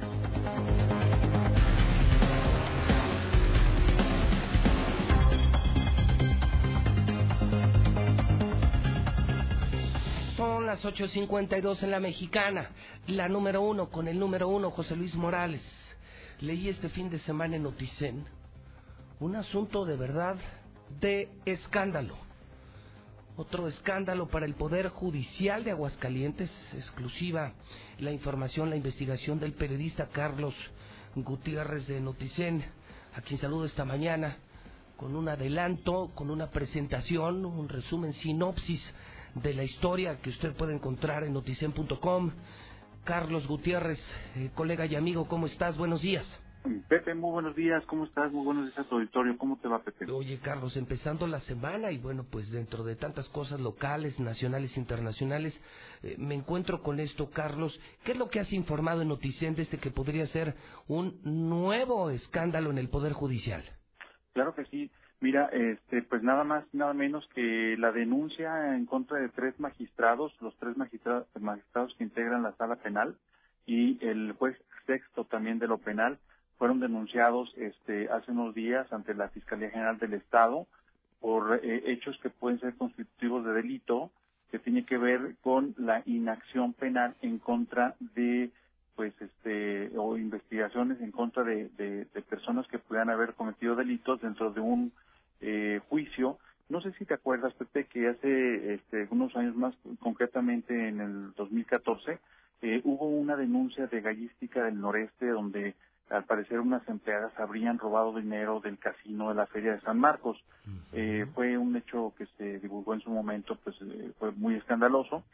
Eh, pasa el juicio, en realidad eh, la, en primera instancia eh, estas acusadas pierden el, el, el, juicio, se van a la sala eh, penal, eh, ratifican precisamente lo que el juzgado sexto eh, calificó como, digamos, culpables y luego después ellas se van a otra instancia que es este ya el amparo y ahí ya corrigen y enmiendan la plana, pero en el Inter, pues quedó demostrado que eh, tanto el juez sexto como los magistrados eh, fueron omisos eh, toda vez que eh, emplearon, por ejemplo, en esta empresa a dos testigos falsos, este, eh, la actuación de los policías ministeriales a la hora de asegurar el, el dinero presuntamente robado, que eran poco más de 120 mil pesos, 150 mil, eh, tampoco estuvo apegado a los protocolos. Y bueno, pues esos delitos mmm, quedaron impunes, en realidad ya no fueron este, denunciados cuando el artículo 100, eh, 222 del, del Código de Procedimientos eh, Penales a nivel nacional obliga a los funcionarios públicos a que una vez que tienen conocimiento de hechos delictivos, pues tienen que ser denunciados. Me parece que esta conducta es repetitiva y reiterativa en, eh, no solamente en el Poder Judicial, sino en otras esferas de la, de la actividad, eh, digamos, pública. Pero ahora resulta de que pues las afectadas dijeron, a ver, momento, o sea, a ver, tú ya me, me, me manchaste mi honor, me quitaste mi dinero, este, me, ahora sí perdí mi trabajo, y quienes realmente tienen la culpa, quienes realmente mintieron a la autoridad, pues no, resulta que no, no, no actúas contra ellos. Y entonces, pues se armaron de valor, e hicieron ya la denuncia correspondiente y pues mira, es la primera vez en la historia, Pepe, que eh, la sala penal, los tres magistrados y un, y un juez penal, pues son denunciados, ¿verdad? Por delitos. Y me parece que esa es la nota importante. ¿Cómo ves, Pepe? Híjole, como si no eh, tuviéramos lo suficiente, Carlitos, otro escándalo más. Eh, me imagino que, que, vas a continuar con esta investigación. Sí, Pepe, claro que sí, ya estoy eh, armando ya agendas para empezar a, rec a, recabar reacciones, pero la verdad es que sí es, eh, es importante que, que quede muy claro porque, fíjate, todavía la sala penal uh -huh. argumenta en su respuesta que dice que, que en todo caso corresponde a las partes que se consideran afectadas entablar las denuncias. Ahora sí que lavándose las manos frente al artículo 222 del Código Nacional de Procedimientos Penales, donde ellos como funcionarios públicos, pues desde luego que si tienen conocimiento del delito, pues tienen que denunciar. No denunciaron, fueron omisos y ahora enfrentan a la justicia y vamos a ver en qué termina, porque te digo, es la primera vez este que eh, los magistrados son denunciados penalmente y un juez, eh, bueno, los jueces todavía están más expuestos y ya ha habido denuncias, incluso jueces han ido para la cárcel, pero en el caso de magistrados, me parece que esa es la nota. De hecho, mm, ayer mismo que se comenzó a liberar la información, eh, esta nota paró en chats de abogados eh, a nivel nacional y empezaron ya a debatir sobre el tema. La verdad es que está muy, muy interesante lo que están planteando. ¿Cómo ves, Pepe? Estaremos atentos, Carlitos, y vamos a darle seguimiento. Eh, noticen.com. Así es, not, eh, noticen.com.mx, este, ahí nos pueden encontrar y nos pueden leer, Pepe. Un abrazo, eh, colega y amigo. Buena semana, Carlos Gutiérrez. Igualmente y mucho muchas felicidades eh, por el primer lugar. eh, Reiteradamente ya son no ahorita varios años en los que estás este, en la cresta y muchas felicidades. Gracias, Carlitos. Primer Eh, lugar del que seguramente formas parte. Un abrazo, amigo. Un abrazo, cuídate mucho, hasta luego. Gracias, Carlos Gutiérrez, que es también editorialista de esta empresa, de este programa, periodista independiente, un gran periodista. Tenemos reporte vial en tiempo real. Eh, fíjese usted que en Paseo de la Cruz hay una carga inusitada. Es Mariano Escobedo, Hierro de Nacosar y fila de hasta 900 metros. Avenida Aguascalientes Poniente eh, presenta filas de hasta un kilómetro en ambos sentidos. Esto por, porque allá están las eh, obras del paso a desnivel en Quesada Limón y es una locura, una verdadera locura. Avenida Universidad también muy importante, eh, por eh, primer anillo y segundo anillo, muchísimo tráfico. Hay accidente en Avenida Aguascalientes Sur, entre Héroe de Nacosari y Privada Delicias. Y me informan que el paro de labores en el CREN en efecto es una locura allá afuera. Hay asentamiento vial en Avenida de los Maestros, en la zona del fraccionamiento Insurgentes. Busque eh, vías alternas, es una locura también el paro en el CRENA que están reportando a través de la mexicana. Son las nueve de la mañana en la mexicana. Usted escucha la número uno y yo soy el rey de la radio. Una vez más, el periodista más escuchado de Aguascalientes, el más importante, José Luis Morales, el de la mexicana, el único que trabaja para el pueblo, el que no trabaja para ningún maldito político, para ningún maldito gobierno. Trabajamos para la sociedad, nos debemos a la sociedad y así lo entendimos y trabajamos para la sociedad. Por eso nos mantenemos en el primer lugar. Estuvo este fin de semana en Aguascalientes José Narro, ex rector de la UNAM, ex secretario de Estado. Marcela González tiene toda la información. ¿A qué vino? ¿Qué hizo? ¿Por qué? ¿Para qué? ¿Con quién? Marcela, buenos días. Muy buenos días, José Luis. Buenos días, auditorio de la Mexicana. Efectivamente, el pasado fin de semana estuvo de visita en esta ciudad el ex rector de la UNAM y ex secretario de Salud. Él estuvo para impartir una ponencia en materia de las condiciones en que se encuentra el sector salud en México. Se reunió con la comunidad de médicos en el Hospital Cardiológica y bueno, pues ahí estuvo presente Infolínea y lo entrevistamos. Él habló en temas académicos, entre muchos más mencionó que es una lástima o le dio mucha tristeza el haberse enterado que recientemente aquí en Aguascalientes se dio un intento por acabar con la autonomía de la Universidad Autónoma de Aguascalientes. Dijo que eso no se puede permitir e hizo un llamado contundente a la clase política a que no jueguen y no atenten contra esa autonomía, porque de lo contrario, pues se verán con lo que es capaz de hacer la comunidad universitaria, porque es extremadamente articulada en temas tan sensibles como la autonomía. Así es que les hizo esa advertencia, no jueguen, no intenten y no traten de atentar contra instituciones que ni siquiera dan problemas a los gobiernos y por lo tanto les deben dejar en paz y trabajar con libertad. Escuchen. Y lamento no haber sabido. Lamento profundo. Yo soy doctor honoris causa de la Universidad Autónoma de Aguascalientes. Y se lo digo con toda y absoluta claridad. No atenten en contra de la autonomía de las universidades públicas porque se la van a ver con una comunidad que respecto de ese tema es extraordinariamente articulada. La autonomía no es una dádiva. La autonomía es uno de los elementos centrales, esenciales, fundamentales, indispensables para el trabajo académico. José Narro Robles se pronunció también porque no se les ocurre en Aguascalientes a realizar un nuevo intento de, de, violentar o acabar con esa autonomía. Dijo que de ser así, él será el primero en ubicarse en primera fila para defender esta autonomía que dijo no es una dádiva, es un derecho al cual tiene la universidad. Y finalmente habló en temas de salud. Él advirtió que se está en retroceso en materia de salud en el país y esto pone en riesgo a miles y miles de vidas de personas, en este caso a muchos niños que padecen cáncer en estos momentos y que la única opción de atención que tienen es el seguro popular que se ha exterminado. Es mi reporte. Muy buenos días. Mi INE está hecha de confianza. Como organismo autónomo, el INE protege mis datos personales. Mi INE está hecha de participación. Con ella elijo a quien va a gobernar. Mi INE está hecha de mis sueños, mis logros, mi historia. Mi INE es lo que soy. Yo me identifico con la democracia. Para participar, checa la vigencia de tu INE y manténla actualizada. Infórmate en INE.mx. Contamos todas, contamos todos. INE. Escucha mi silencio. Escucha mi mirada. Escucha mi habitación. Escucha mis manos. Escucha mis horarios. Escucha todo lo que no te dicen con palabras. Si ves que algo ha cambiado, siéntate con ellos. Dialoga y demuéstrales que estás ahí para ayudarlos. Construyamos juntos un país de paz y sin adicciones. Juntos por la paz. Estrategia Nacional para la Prevención de las Adicciones. Gobierno de México. Y me da un kilo de huevo y medio de queso, por favor. ¿Algo más? ¿Sabe qué?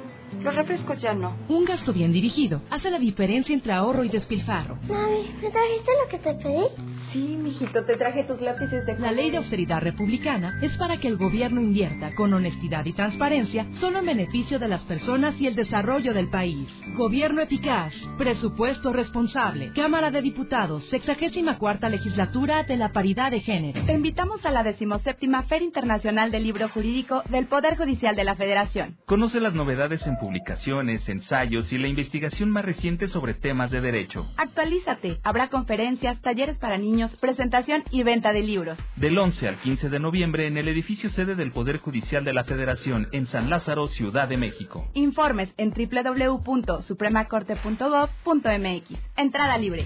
Suprema Corte, el poder de la justicia.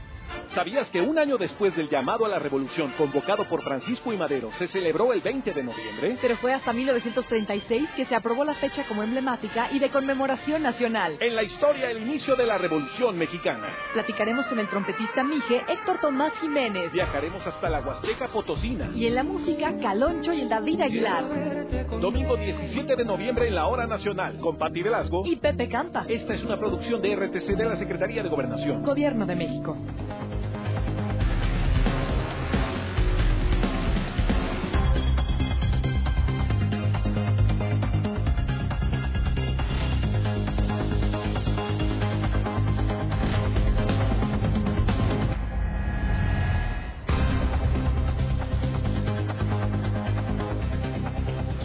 Este momento, 9 de la mañana, 5 minutos, hora del centro de México.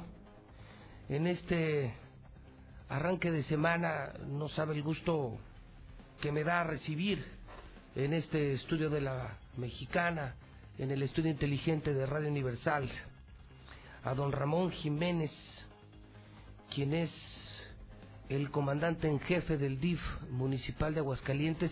Y fíjese qué coincidencia, porque hace apenas algunos días en una mesa, en una de las mesas de la verdad. Él es el papá de Tere Jiménez. No tenía el gusto de conocerlo, tengo las mejores referencias de él y apenas con unos cuantos segundos de hablar con él fuera del aire, pues creo que nos entendimos muy bien. La bonomía no se esconde y la empatía eh, surge de inmediato. De verdad, un gustazo recibirlo, don Ramón. Primero gusto en conocerlo, bienvenido a su casa, la mexicana, don Ramón Jiménez, ¿cómo está? Buen día. Muy buenos días, este, pues aquí saludándonos y qué bueno que nos dé la oportunidad de platicar un poco sobre los adultos mayores, este, estos programas que tenemos en el DIF, principalmente el de los adultos, pues es una prioridad de mi hija Tere Jiménez. Es una tarea que nos encargó y que debemos de seguir. O sea, en estos casi tres años que tenemos trabajando para el DIF, para los adultos, ha sido todo un éxito. Ahorita estábamos hablando de dónde sale tanto, pues es que yo no sé, pero quisiéramos hacer más por ellos. Sí, ya, ya me ha sorprendido con sus palabras, don Ramón. Déjame también saludar a quien le acompaña como directora del DIF municipal, quien me ayudará especialmente con la pronunciación correcta de su nombre, es Sochil Sin. Sochil Sin. ¿Y el segundo nombre? Ilan Ramírez. Ramírez Rodríguez. Ramírez. ¿El origen de tus nombres? Aztecas. Aztecas. Sin. Ramírez Rodríguez. Ilan Ramírez Rodríguez. Bueno, pues bienvenidos los dos. Muchas gracias, A ver, eh, don Ramón, nada más explorando un poquito. Eh, me gustó mucho porque tuvimos unos segundos para platicar. Papá de Tere Jiménez, y le preguntaba a don Ramón, ¿cuántos hijos tiene? Son dos hijas. Sí, únicamente dos hijas, Aurora y Tere. Aurora es más grande que Tere. Sí, es más grande, dos años más grande que Tere. Y Aurora no, nada de política. No le gusta. No le gusta. Bueno, ni le gusta o no le gusta, creo que es muy diferente pues, para la política. Y ella es ama de casa y anda en sus cosas. Bueno, trabaja para la cervecería Modelo. Ok. Y pues ya está casada. en la IP y casada. Sí. Y Tere me decía, desde muy chiquilla, metida en el tema de desarrollo social. Sí, federal. Cosas que yo no sabía, fíjese, me decía don Ramón, que Tere Jiménez se levantaba a las 3 de la mañana para hacer trabajo social con usted, don Ramón. O sea, de, o sea, la probó, me dice usted, probó, la probé, le gustó la política y ahora mm, no hay en cómo pararla, don Ramón. Bueno, es que eh, desde chica, em, eh, desde muy joven ella empezó a conocer estos programas de apoyo para los más necesitados, que es desarrollo, bueno, Cedesol, en ese tiempo con Vicente Fox y Felipe Calderón, y de ahí empezó la conocer ellos este tipo de trabajos. A las 3 de la mañana abríamos la oficina porque ya estaba la gente esperando para la incorporación de oportunidades. ¿A qué edades? ¿Cuántos años tenía Tere? Pues 17, 18 años, 17 años más bien. Oiga, y a esa edad, pues los chavos andan en el antro, en la vagancia, y ella estaba abriendo una oficina a las 3 de la mañana. A las 3 de la mañana abríamos la oficina. ¿Y le gustó la política? pues aunque pues agarró eh, la onda y a seguirle y ahora para pararles el problema pero pues ahí va la cosa ¿qué siente un papá de tener una hija tan exitosa? porque además en lo académico tiene maestrías, posgrados pero además muy querida don Ramón pues todo el mundo adora a su hija bueno es que mire ah, el día del informe eh, de este tercer informe que dimos de, del DIF dijo una cosa muy bonita que me gustó mucho y que yo pienso que lo tomó de ejemplo de allá donde andábamos en el Estado de México, es el acercamiento a la gente. Es, es una cosa muy, muy esencial en el servicio. Y esto lo digo porque eh, si no la gente no va a cambiar de actitud, aunque le regale lo que le regale uno, o que le dé uno pero lo importante para mí de esto, que lo estaba oyendo, porque estaban haciendo una entrevista, es ese acercamiento con la gente. El trato. El trato.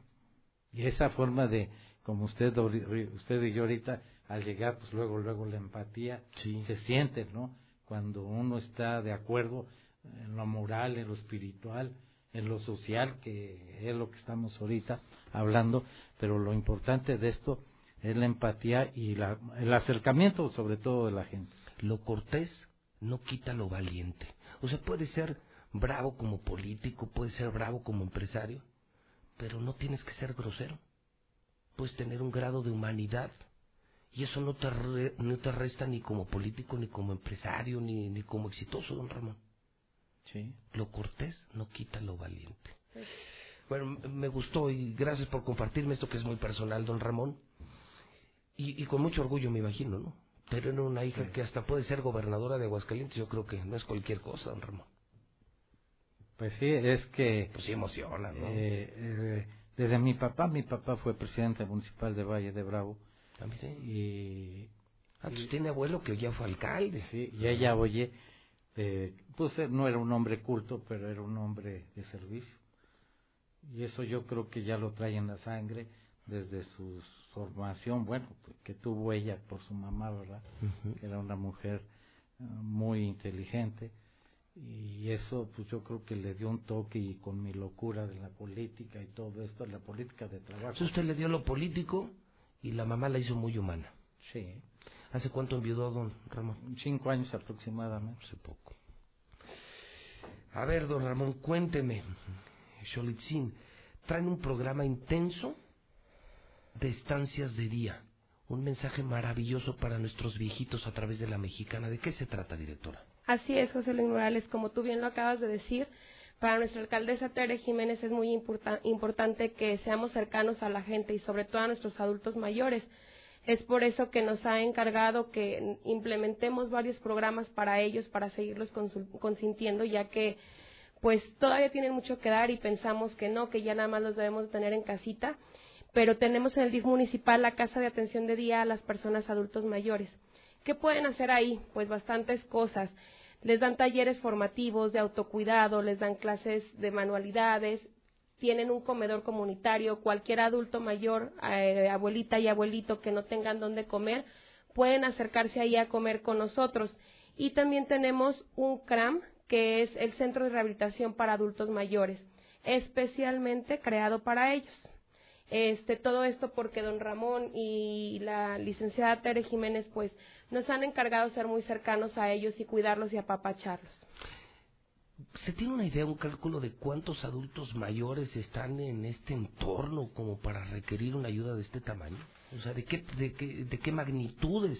No el problema, sino el reto de estos adultos mayores. Hasta el momento tenemos nosotros inscritos 10.000 personas Ah, o sea que tenemos muchísimos adultos, adultos mayores.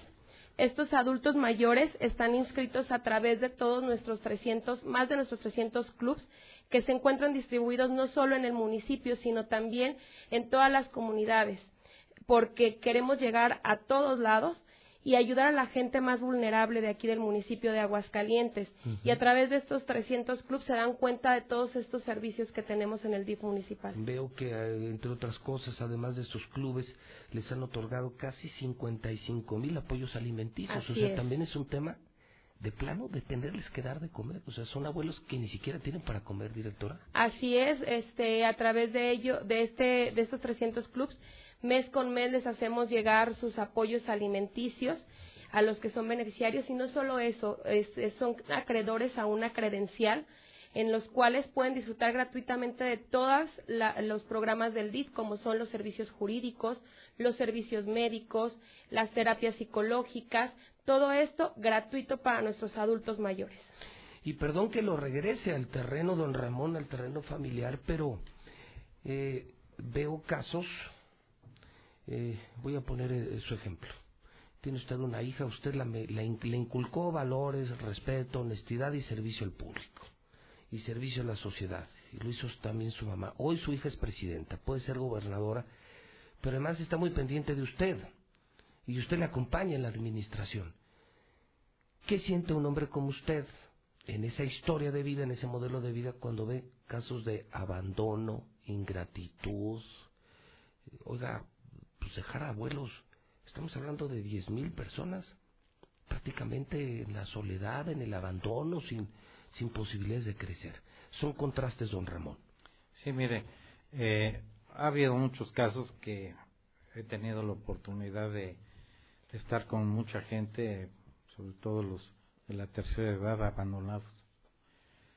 Y pues hay gente que pues, este, pues ya hay, por ejemplo, el otro día vimos unos dos señoras ya grandes, muy grandes, de yo creo casi de 90 años, sentadas en un arbolito ahí, temprano tomando su cafecito. Y, y fíjese que es una cosa tan lamentable lo que platico de esto porque, pues, abandonadas completamente. Claro, las atienden por ahí dos, tres personas que les prestan un cuarto, pero las dos enfermas, sin alimento, de inmediato, luego, luego acudimos con que las atendieran los doctores, están al tanto de ellos. No nomás es darles la el doctor, la medicina y ya nos vemos. tenemos que hacer recorridos. Y eso es diario. Y no crea que nomás es de lunes a viernes, es diario. O sea, es una atención humanitaria, Xochitl. O sea, no, esto no está basado ni en rentabilidad política, porque ¿qué le puede aportar a la política y a la sociedad esta gente? No, más bien es una muestra de gratitud, de devolverles que ellos hace 50 años movían al Estado. Así es. O sea, ellos eran los que tenían, eh, los que hacían la vida social, económica, comercial y política, y ahora están abandonados como si fueran animales. Diez mil personas. Si alguien que nos está oyendo conoce un caso similar, ¿qué, ¿qué se hace en este tipo de casos? ¿Cómo se les inscribe o cómo se les hace parte de este tipo de programas? Claro, este, pueden acercarse con nosotros tanto al DIF municipal en Avenida Universidad número 612 o directamente a nuestra casa de día que está ubicada en la calle K, en la colonia Indeco, donde está la normal superior justamente enfrente hay una calle, por esa calle entras y topas con el Indeco. Ahí es donde está también nuestro comedor, comunitario, como yo lo había mencionado, por también si no tienen dónde comer, pues lleguen ahí con nosotros, se inscriben únicamente con su identificación y comprobante de domicilio. Si no lo tuvieran, con que lleguen y se presenten y digan que tienen la necesidad, nosotros con mucho gusto le otorgaremos el apoyo. Yo como ciudadano vigilante, si no lo conociera, pero lo veo, lo puedo denunciar, hablo positivamente ¿Podría yo denunciar a, a una persona que no tenga dónde dormir, que no tenga qué comer? Bueno, incluso don Ramón Cholitzine, estamos eh, empezando la época eh, invernal. invernal, con más frío, con más soledad, se disparan suicidios y esa gente no puede estar en la calle. ¿Podría yo denunciarlos? Así es, precisamente para esta temporada invernal, a través de Protección Civil, nuestra alcaldesa nos encarga que montemos este, eh, dónde refugiarlos y nosotros podemos, ahí en el DIF municipal los trasladaríamos a, nuestro albergue para que puedan pasar una noche pues bien y este con gusto eh, ahí en el DIF municipal al, al 9127719 lo pueden reportar. Ya nuestra área jurídica y trabajo social platicará con los familiares para que hacerles y recordarles cuáles son sus obligaciones de los familiares hacia que nuestros adultos mayores pues nos permiten hoy empezar una semana con un mensaje a mediados de noviembre de don Ramón, eh, directora, un, mensaje que puede salvar vidas. El saber que hay instancias que sí están trabajando por adultos mayores, que no están buscando rentabilidad política y que no están buscando la fotografía, para mí es un honor. Eh, sea además de las jornadas que tuvieron hace poco con la Universidad Santa Fe en contra del suicidio, que tuvieron muchísimo éxito, en eso, don Ramón, también están entrando, ¿verdad? Y, le quieren entrar con más intensidad, viviendo el peor año en la historia en materia de suicidios. Sí. Eh, mire, es una de las cosas que las universidades, ¿verdad?, se han acercado con nosotros, la gente, pues, que estudia estos casos con el DIF, pues ahora sí hemos hecho una mancuerna muy buena. Ese día que eh, fue este evento fue todo un éxito. Lleno total lleno total. Pensábamos primero que 50 gente, 60, pues se llenó ahí nuestra aula magna, ¿verdad? Tuvimos casi 400 gentes o ya no sé cuántos. Y fue una cosa interesante porque tocan ya temas como la patología dual y todo esto, donde pues son ya cuestiones técnicas, ¿verdad? Y que también se acercan personas religiosos y todo a escuchar de lo que estamos hablando. O sea, es un tema muy duro para nosotros, muy difícil, pero que tenemos que resolver. Poco a poco, mediante las jornadas médicas, nos damos cuenta que cuáles son los problemas de la población. Y en este caso, ahorita hablando de los adultos mayores, pues nos damos cuenta de problemas de suicidio, en las personas que pues están abandonadas y, que además de eso pues tienen una incertidumbre terrible, o sea, no saben qué hacer. Y tenemos varios compañeros que se dedican a ayudarlos. O sea, no nomás es la consulta, o sea, tratar el psicólogo con ellos, sino luego se va a verlos cómo están. No, no, no nomás es, es a la, así, no, tenemos que estar continuamente trabajando sobre ellos. Y se trata, directora, de sí llegar a darles calidad de vida. Así es, una atención integral a ellos. No solamente es en materia alimenticia, sino también contamos con los expertos, como ya lo dijo el señor Ramón, en psicología, que cada vez que nos enteramos que un abuelito necesita de nosotros, nuestros psicólogos están disponibles para ellos. Eh, se ha dado muy buen resultado a través de nuestro, de nuestro programa Latiendo por ti, que es específicamente para los suicidios. Eh, nuestros abuelitos necesitan mucha atención, es por eso que el DIF municipal a través del Departamento de Adultos Mayores ha implementado todos estos programas. Nos los hemos llevado de viaje, comentarte, José Luis. se, han ido a Cancún, se han ido a Huatulco. Este, entonces, obviamente para ellos es, es muy gratificante todo esto. Además, también hemos hecho muchísimos viajes aquí locales. Los traemos del tingo al tango, ahora así como lo podríamos llamar. Eh, y no se nos cansan, ¿eh? O sea, todo el mundo nos dice, oigan, cuidado, esto, lo otro. La verdad, hasta el momento, al contrario, regresan muy felices de estos viajes. Sí, se trata, insisto, no de la fotografía. Se trata de verdad de un acto humanitario en el que nosotros podríamos participar, al menos con la denuncia. Así es. Al menos con la denuncia. Y claro, si en casa lo estás viviendo, pues yo creo que por gratitud y por humanidad no puedes llevar a tu abuelo a este tipo de programas. Y si alguien conoces que está en esas condiciones de abandono, de soledad, de senectud, lo puedes inscribir en esto de los viajes. Veo que han sido miles de viejitos y de viejitas, que lo digo de manera cariñosa, nuestros viejitos y nuestras viejitas que han ido a estos programas y les han hecho campamentos en Cancún, en Huatulco, en diferentes lugares. Son más de 144 viajes de turismo.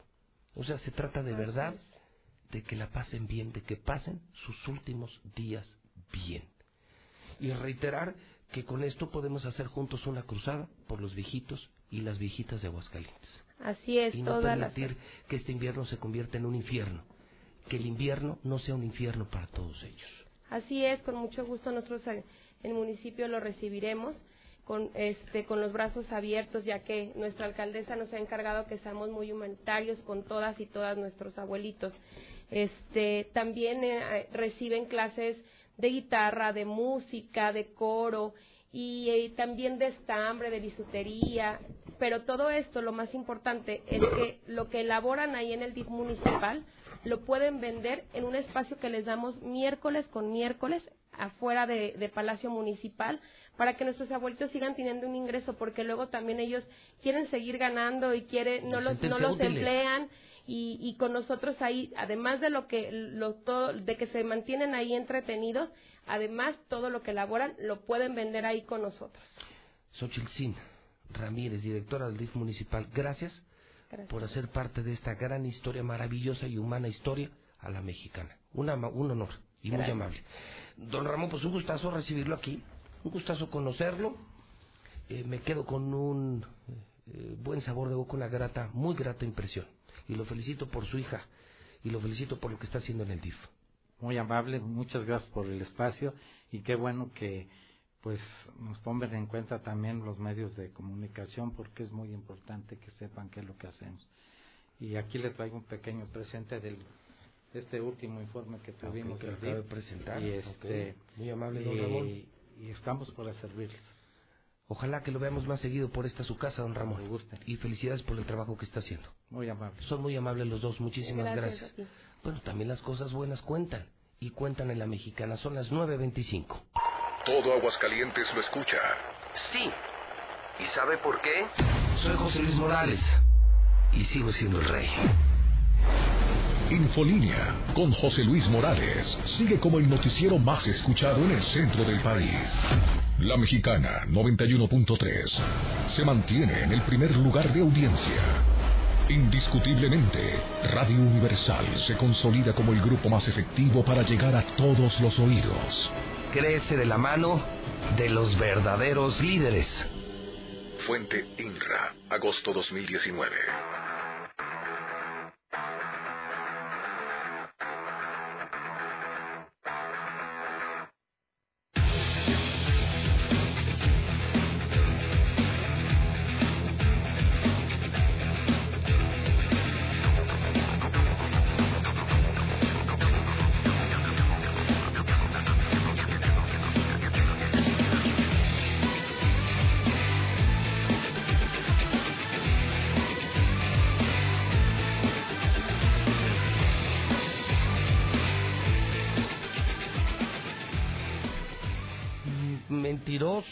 Manipulador. No, bueno, le he ido re mal esta mañana. No, no, no se haga güey, no voltee para todos lados, Uli, porque... oiga, ¿Mi? ¿Sí? ¿Mi? Sí, ay, mi. ¿Mi? Miki. ay, sí. Oye, pues resulta que si... Si tú quieres un milagro, pero... A ver, ¿por qué no mentiroso y manipulador? Bueno, ¿Qué casualidad porque- que cuando perdió Chivas contra Santos Laguna nadie dijo nada? por completo Ay, no, ¿quién se armó aquí en el programa? Nadie tocó el tema. posibilidades de que ¿Por qué Chivas no pusieron los goles la- de Santos Laguna? Nada más ver, la, ¿por la qué? pregunta es, Ay, Dios mío. yo te pregunté, Chivas todavía puede pasar y, si, y resulta que no son combinaciones imposibles, ¿eh? No son combinaciones, tampoco se le está pidiendo No, a Veracruz bueno, pues- que, que, que le gane a, a Santos o que le gane al América, no, no, no. Son resultados muy probables que si se dan en la última jornada, sí es la última, ¿no? La jornada 19, sí es. 19, Chivas todavía puede entrar a la liguilla aunque le duela, señor. No, a mí no me duele. No, sí, no, no, te dolería, me- te mueres, No. te mueres. Sí, sí. No, por favor. Las dos pasara- últimas liguillas que pasó Chivas del. América, sí, mire. ¿Qué? Así los mandó a la fregada. No, por favor. Ojalá y pase. Ahorita Ojalá. veo Primero potente, que pase. No. Amenazante y potente, Ay, lo vi en el partido Yo disparo la birria para todos, señores. No. pregúntale a Bucetich. ¿Qué le ya, pregunto? Ya le andaba, ¿eh? ¿A quién? A Bucetich, bueno, no, no les andaba, les ganamos, los llevábamos 3 a, 3 a 0, señor.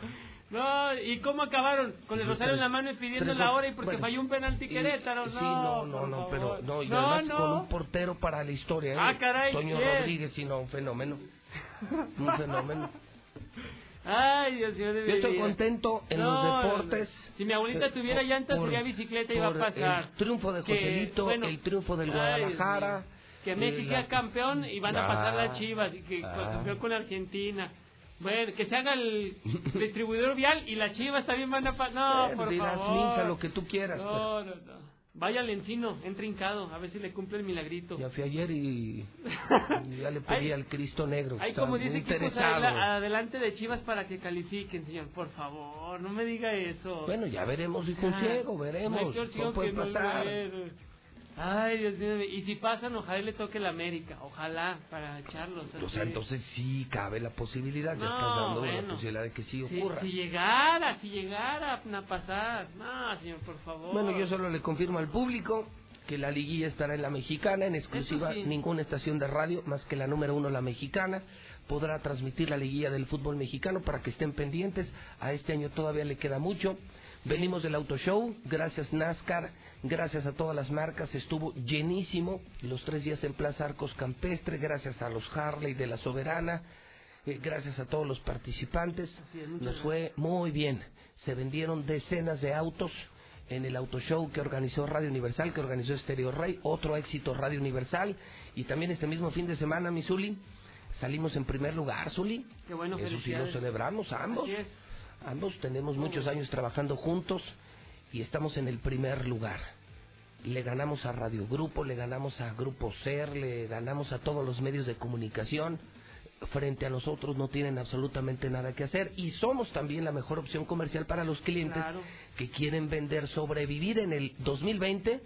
Se tienen que anunciar en Radio Universal. ¿eh? Así es, no hay más. No Si más. quieres vender, ven a Radio Universal. Si quieres que tu marca se conozca, que tu producto se venda, pues tienes que anunciarte con José Luis Morales. Así de fácil. Y no lo digo yo. Así es. Lo dice la gente, lo dice INRA y lo dicen las mejores marcas que se anuncian en Radio Universal. Los resultados, las ventas. sí. Los números son los Así es. números. ¿Qué más, señor? No son opiniones, son datos. Bueno, pues el América con pasta de campeón aplastamos Ah. 5 por 0. Oh, bueno, yo lo dejé hablar, ahora usted déjeme hablar. está bien, pues. Es la zona águila, recuerde.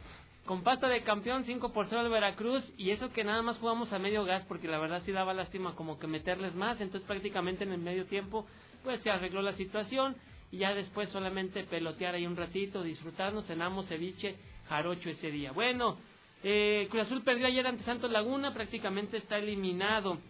Los calificados hasta el momento, Santos, Necaxa, América, León, Tigres y Gallos.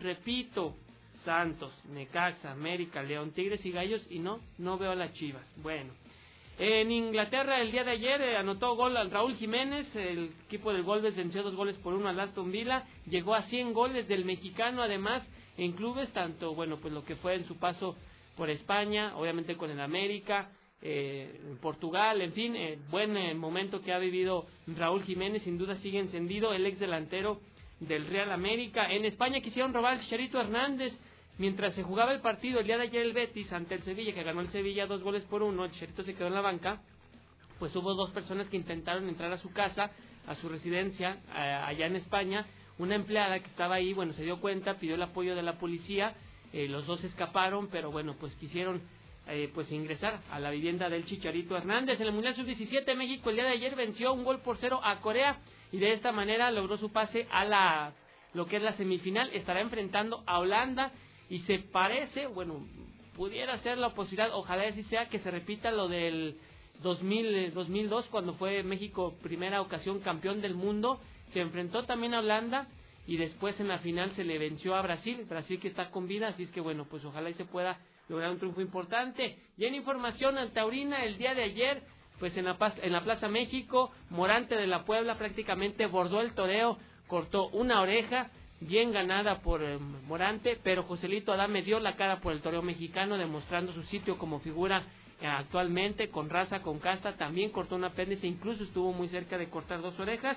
Y en Guadalajara también Diego Aventura con eh, toro de regalo cortó dos orejas, salió lesionado no tuvo la oportunidad ni Luis David Adame ni Leo Valadez de cortar apéndices. Muy bien, señor. Oiga, nos vemos en la México esta semana, ¿eh? Sí. Hay Festival Taurino este fin de semana que organiza la México y el jueves... Así es. El jueves se reabren las dos sucursales de la mejor cantina taurina de la historia, América y Colosio. La México está de fiesta. Esta es la semana de la Cantina México y de su Festival Taurino de fin de semana. Así es, el sábado en San Marcos. Muy bien, entonces miércoles es el mero día del Cristo Negro. El jueves nos vamos a la México y el sábado nos vamos a los toros en la Plaza San Marcos. Y las corridas de la temporada grande también a través de Star TV. Por supuesto, en exclusiva en Star TV, en exclusiva, los toros de la Plaza México. Contrata Star TV si eres taurino 146-2500. Toda la temporada grande viene también juego de la NFL a través de Star TV. Las finales del fútbol mexicano. Desde luego, así es. NBA también en México, así que también a través de Star TV. Así es que contrátelo ya. Bueno, mi churri. Suerte a sus chivas, que le vaya bien. Ahí nos vemos en la yo creo sí. Ahí nos vemos, dijo José Feliciano. Ándele, dijo un ciego, pórtese bien. 934, vamos al WhatsApp de la mexicana. 1 22 57 70. Los de la patrulla estaban desayunando ahí en los tacos de hígado, por eso había muchos, muchas patrullas ahí. Buen día, José Luis. No sé si se han dado cuenta que eh, ahí en el salón donde pasó lo de la corona y eso, ya hay una patrulla cuidando el, el, salón, en vez de gente patrullando, ahí está cuidando el salón. Así como se juntó la gente de Bolivia para sacar a, a ese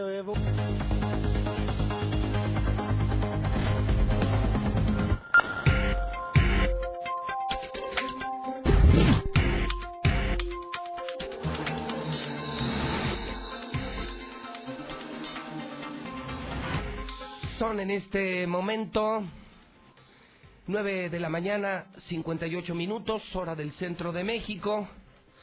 Es lunes y estamos en vivo en la número uno, la mexicana, con el rey de la radio, José Luis Morales. De acuerdo con la última publicación este fin de semana de INRA, la encuestadora nacional e internacional más importante de medios electrónicos, seguimos mandando en Aguascalientes.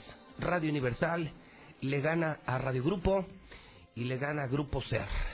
Los números así de fríos. Somos los reyes de la radio, pésele a quien le pese. Es hora de la mesa de la verdad. Estamos empezando la semana, marcando la agenda de la semana en la mexicana. Y bueno, agradezco que me acompañen Lucero Álvarez, directora de noticias de Radio Universal. Lucerito, ¿cómo estás? Buenos días. Con el gusto de saludarlos, Pepe. Igualmente Lucero, don Toño Zapata, director de Infolínea, ¿cómo está? Don buenos días, buenos, días, Pepe. Híjole, pues eh, yo traigo dos muy buenas. ¿Cómo andan ustedes? Bueno, la primera la conté muy temprano, más bien diría tres. La primera la, la di a conocer muy temprano, que creo que es una muy mala noticia para la competencia, peor noticia para los políticos, que INRA vuelva a ubicar a José Luis Morales en el primer lugar de auditorio pues para los corruptos, para los traidores al pueblo es una pésima noticia, ¿no? Porque sigo siendo el rey, sigo vigente, sigo en el primer lugar. Yo no me vendía al gobierno panista, no me vendía al PAN, no me vendía a Martín.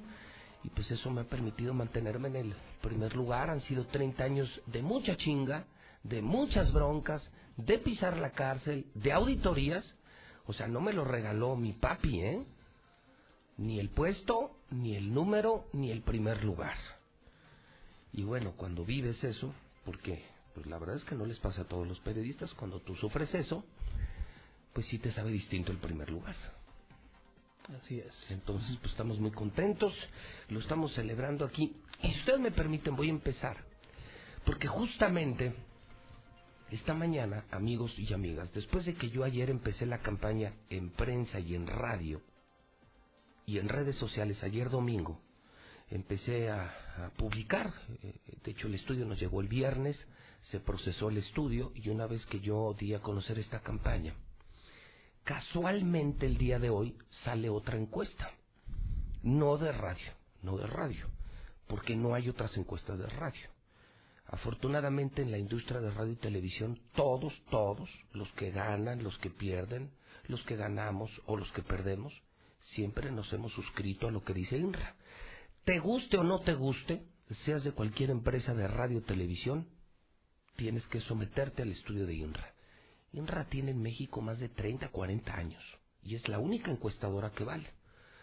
Cuando tú vas a las agencias de publicidad, cuando vas a una tienda de autoservicio, a una tienda departamental o vas a vender publicidad, lo primero que te piden es tu encuesta de INRA no la de mi mamá, ni la de mi papá, ni la de mis sobrinos que estudiaron eh, estadística en no sé qué universidad. No, no, no, no.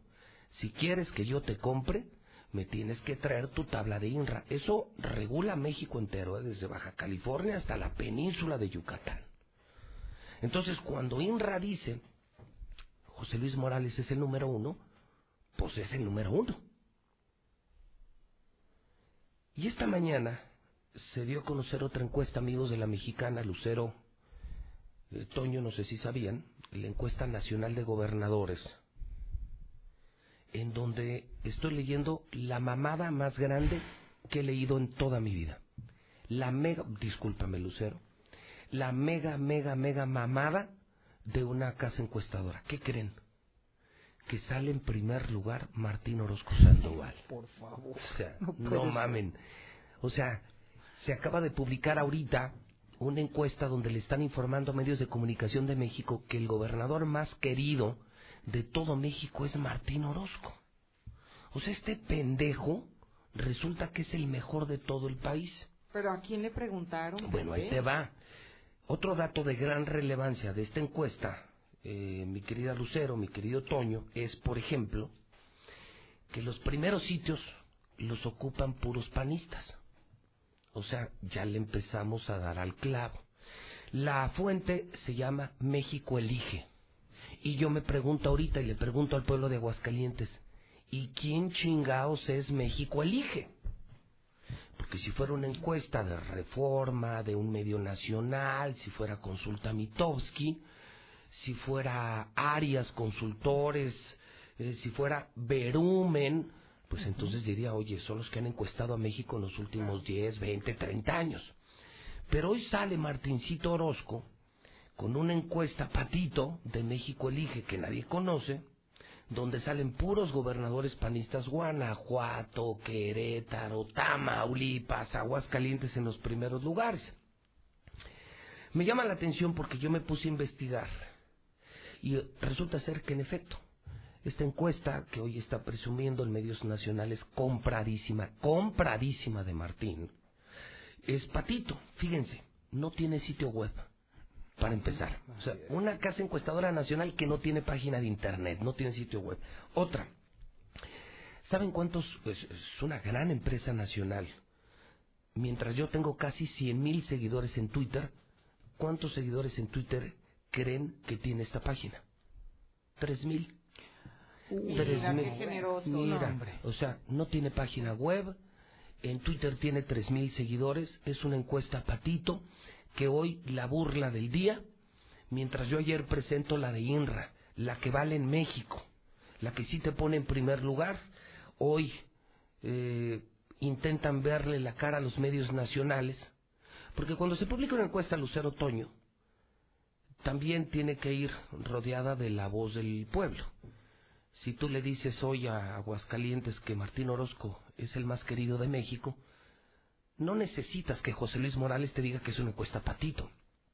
Díganme quién chingados le va a creer a Martín que es el gobernador más querido de México si lo odiamos al cabrón, si no lo podemos ver ni en pintura. ¿Me explico?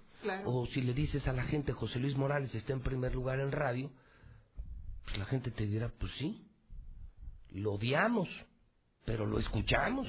Todo mundo lo escucha y todo mundo habla de él. Hay cosas que se tienen que respaldar con la opinión pública. No es solo la publicación de una encuesta, es eh, también el Vox Populi. Entonces yo quise empezar contrastando algo serio como lo de INRA y la mamada de todas las mamadas del año. Hoy Martín Orozco se dice, se autoproclama el gobernador más querido de México. Que la gente lo diga, ¿no, Pepe? Aquí lo escuchamos todos los días con diferentes rubros y que sea la sociedad quien juzgue estas encuestas que hoy nos presentas. Yo no creo, no. No, no, sin duda que no. Absolutamente. No, si no, así no, fuera, es una burla. ¿cómo estarían en otros estados? Si así fuera, que no es cierto, imagínense si este es el mejor gobernador de México, ¿cómo estaría el más pendejo? O sea, yo no creo que pueda existir un güey más burro que Martín Orozco Sandoval. Un tipo más corrupto, más ineficiente, más desobligado, más inmoral que Martín Orozco Sandoval. Yo no conozco. No, y que además durante cuánto tiempo hemos hablado en esta misma mesa de, por ejemplo, cuál es el proyecto de gobierno, cuál es el tema que se le ha distinguido por eh, las acciones que ha realizado durante su gestión Martín Orozco y seguimos preguntándonos cuál es porque no le encontramos todavía. Otra bomba esta mañana, Toño Lucero, es lo que está ocurriendo en el CENTE y en el Instituto de Educación en este preciso momento. Me están informando que en efecto será una semana de manifestaciones que encabeza el CENTE, en donde están pidiendo ya abiertamente la cabeza de soberbios funcionarios como Antonio Arroyo, coordinador de asesores, Alfonso Delgado, secretario particular de Perechica, Lula Cardona, directora de Educación Básica, y Antonio Pérez, jefe de Normales, que si no salen los eh, movimientos de maestros en la calle, serán mayores y van a incluir la salida de Raúl Silva, director del Instituto de Educación. Me confirman que hay paro en las normales desde hoy. Está colapsado el sistema educativo de Aguascalientes. Me dicen que se amplía y se va a ampliar a todos los niveles educativos del magisterio porque ya se cansaron de tanta humillación del gobierno de Martín Orozco. Hoy la amenaza es parar todas las escuelas de Aguascalientes. En el programa de inglés piden la salida de la sobrina de Martín Orozco Sandoval y de los hijos de Perechica. El encargado de la venta de plazas denuncian es un tal Alfonso Delgado. Maestros de preescolar, primaria y secundaria, quienes eh, eh, exigen la salida de Lula Carmona, lo hacen por corrupción y por prepotencia. Hoy llevan a su oficina documentos donde exigen su salida por la venta de plazas, igual que el secretario particular. Estamos hoy empezando una semana complicadísima para el sector educación. Podrían parar todas las escuelas de Aguascalientes y exigen la salida de todos estos funcionarios y de hijos, sobrinos y sobrinas del gobernador que también se adueñaron del Instituto de Educación. ¿Se va a quedar solo el IE? Yo me pregunto con qué va a operar el Instituto de Educación si Y despiden todavía a el- todos los pero de todavía el gobernador se dice muy querido. Exacto, no tiene ningún sentido. Pero No, no, eh, a, a mí me, que- a mí me queda bastante claro que el gobernador tiene algo en la cabeza, va más allá pues, de, de- de- de ser simple y sencillamente un intento tonto, este tipo de la encuesta. Eh, yo creo que es nada más para autosatisfacción. Y lo que está sucediendo en el Instituto de Educación refleja lo que realmente se está pensando. Entonces, sinceramente, no hay asidero entre lo que sucede en Palacio de Gobierno y lo que está sucediendo en la calle, entre la gente. O se la vende Manuela Pendini o se la vende Enrique Morán y se ponen un nombre y creen que van a engañar a la gente. Tú sal a las calles de Aguascalientes y pregúntale a la gente qué opina de Martín y tienen la peor opinión de Martín. Para mí lo del Instituto de Educación es nuevo. O sea, yo sabía que había broncas, sabía que había corrupción, pero no me imaginé que hoy formalmente iniciara un paro.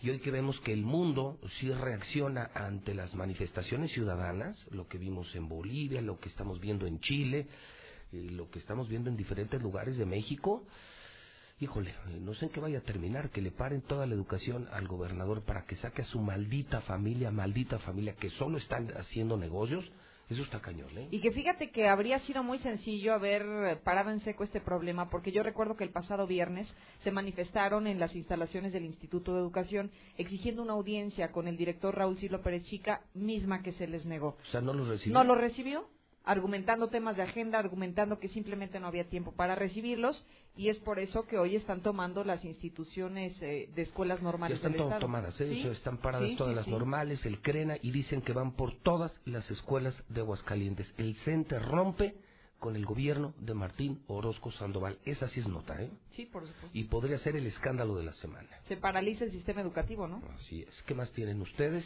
Fíjate que yo tengo un, me salgo completamente de los temas que hoy pones en la mesa, Pepe, porque ha sido un escándalo que yo había escuchado durante semanas, pero que no se habría logrado confirmar hasta la semana pasada, y que tiene que ver con el uso que les dan a las oficinas del gobierno, y en este caso del gobierno federal.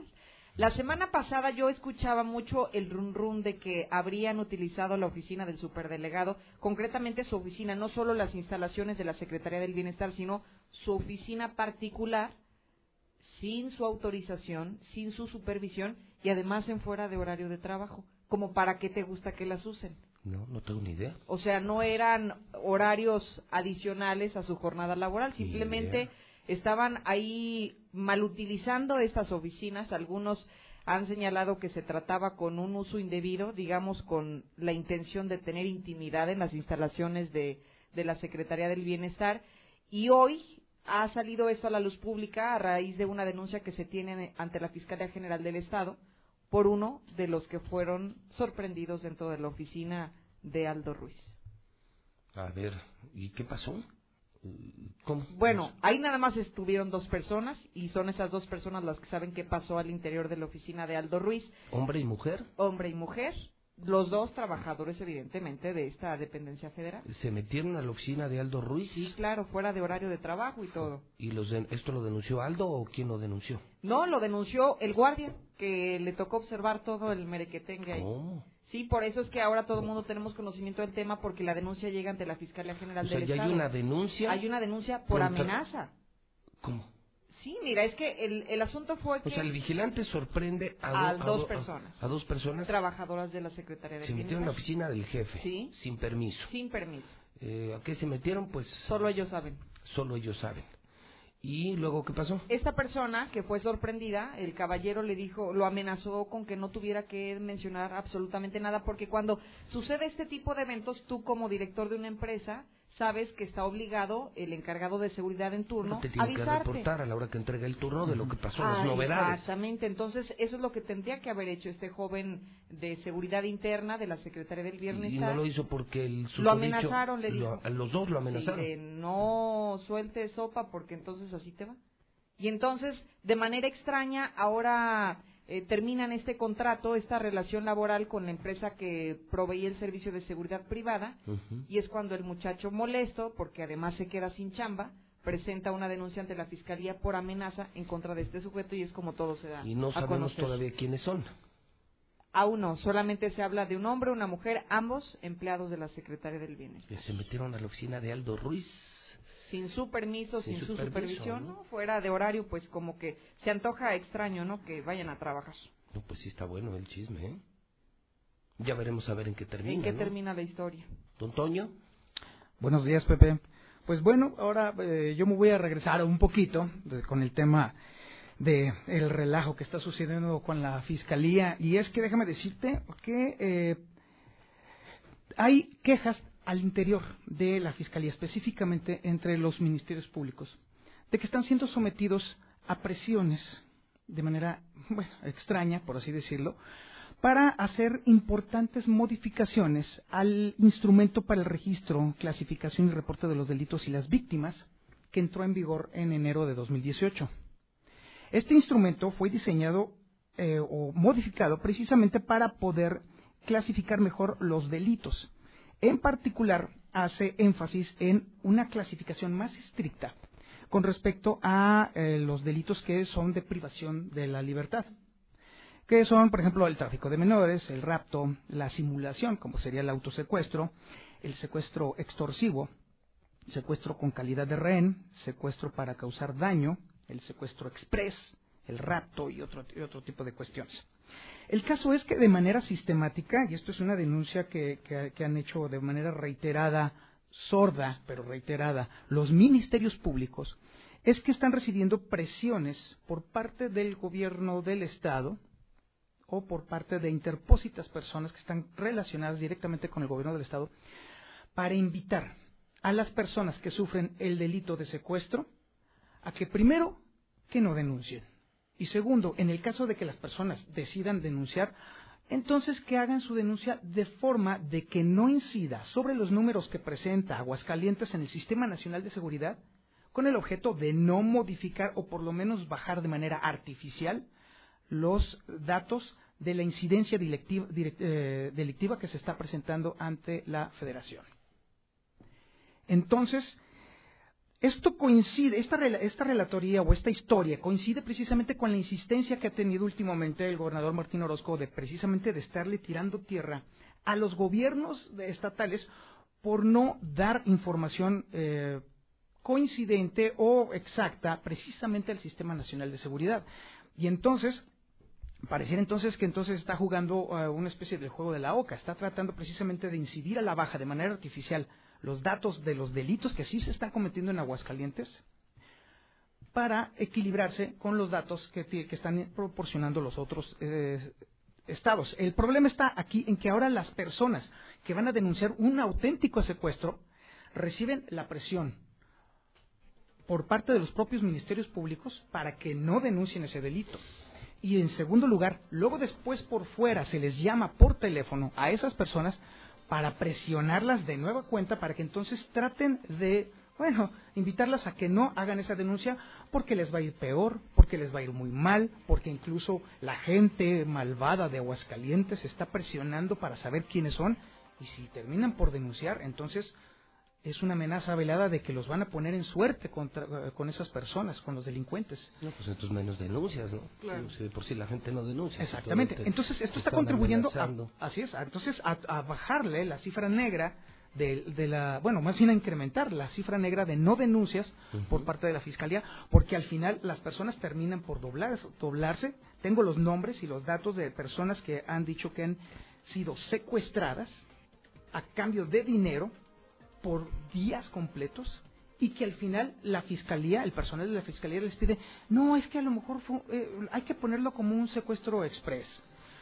Y las personas, por más que tratan de hacer la denuncia como tal, entonces al final termina mejor por salirse del esquema, porque la presión, tanto de la fiscalía por dentro y por fuera, pues en es vano, En vano, porque, pues yo insisto, yo creo que un gobernador pues, no debería de inventarse encuestas ni manipular las cifras de seguridad creo que debería de ponerse a trabajar.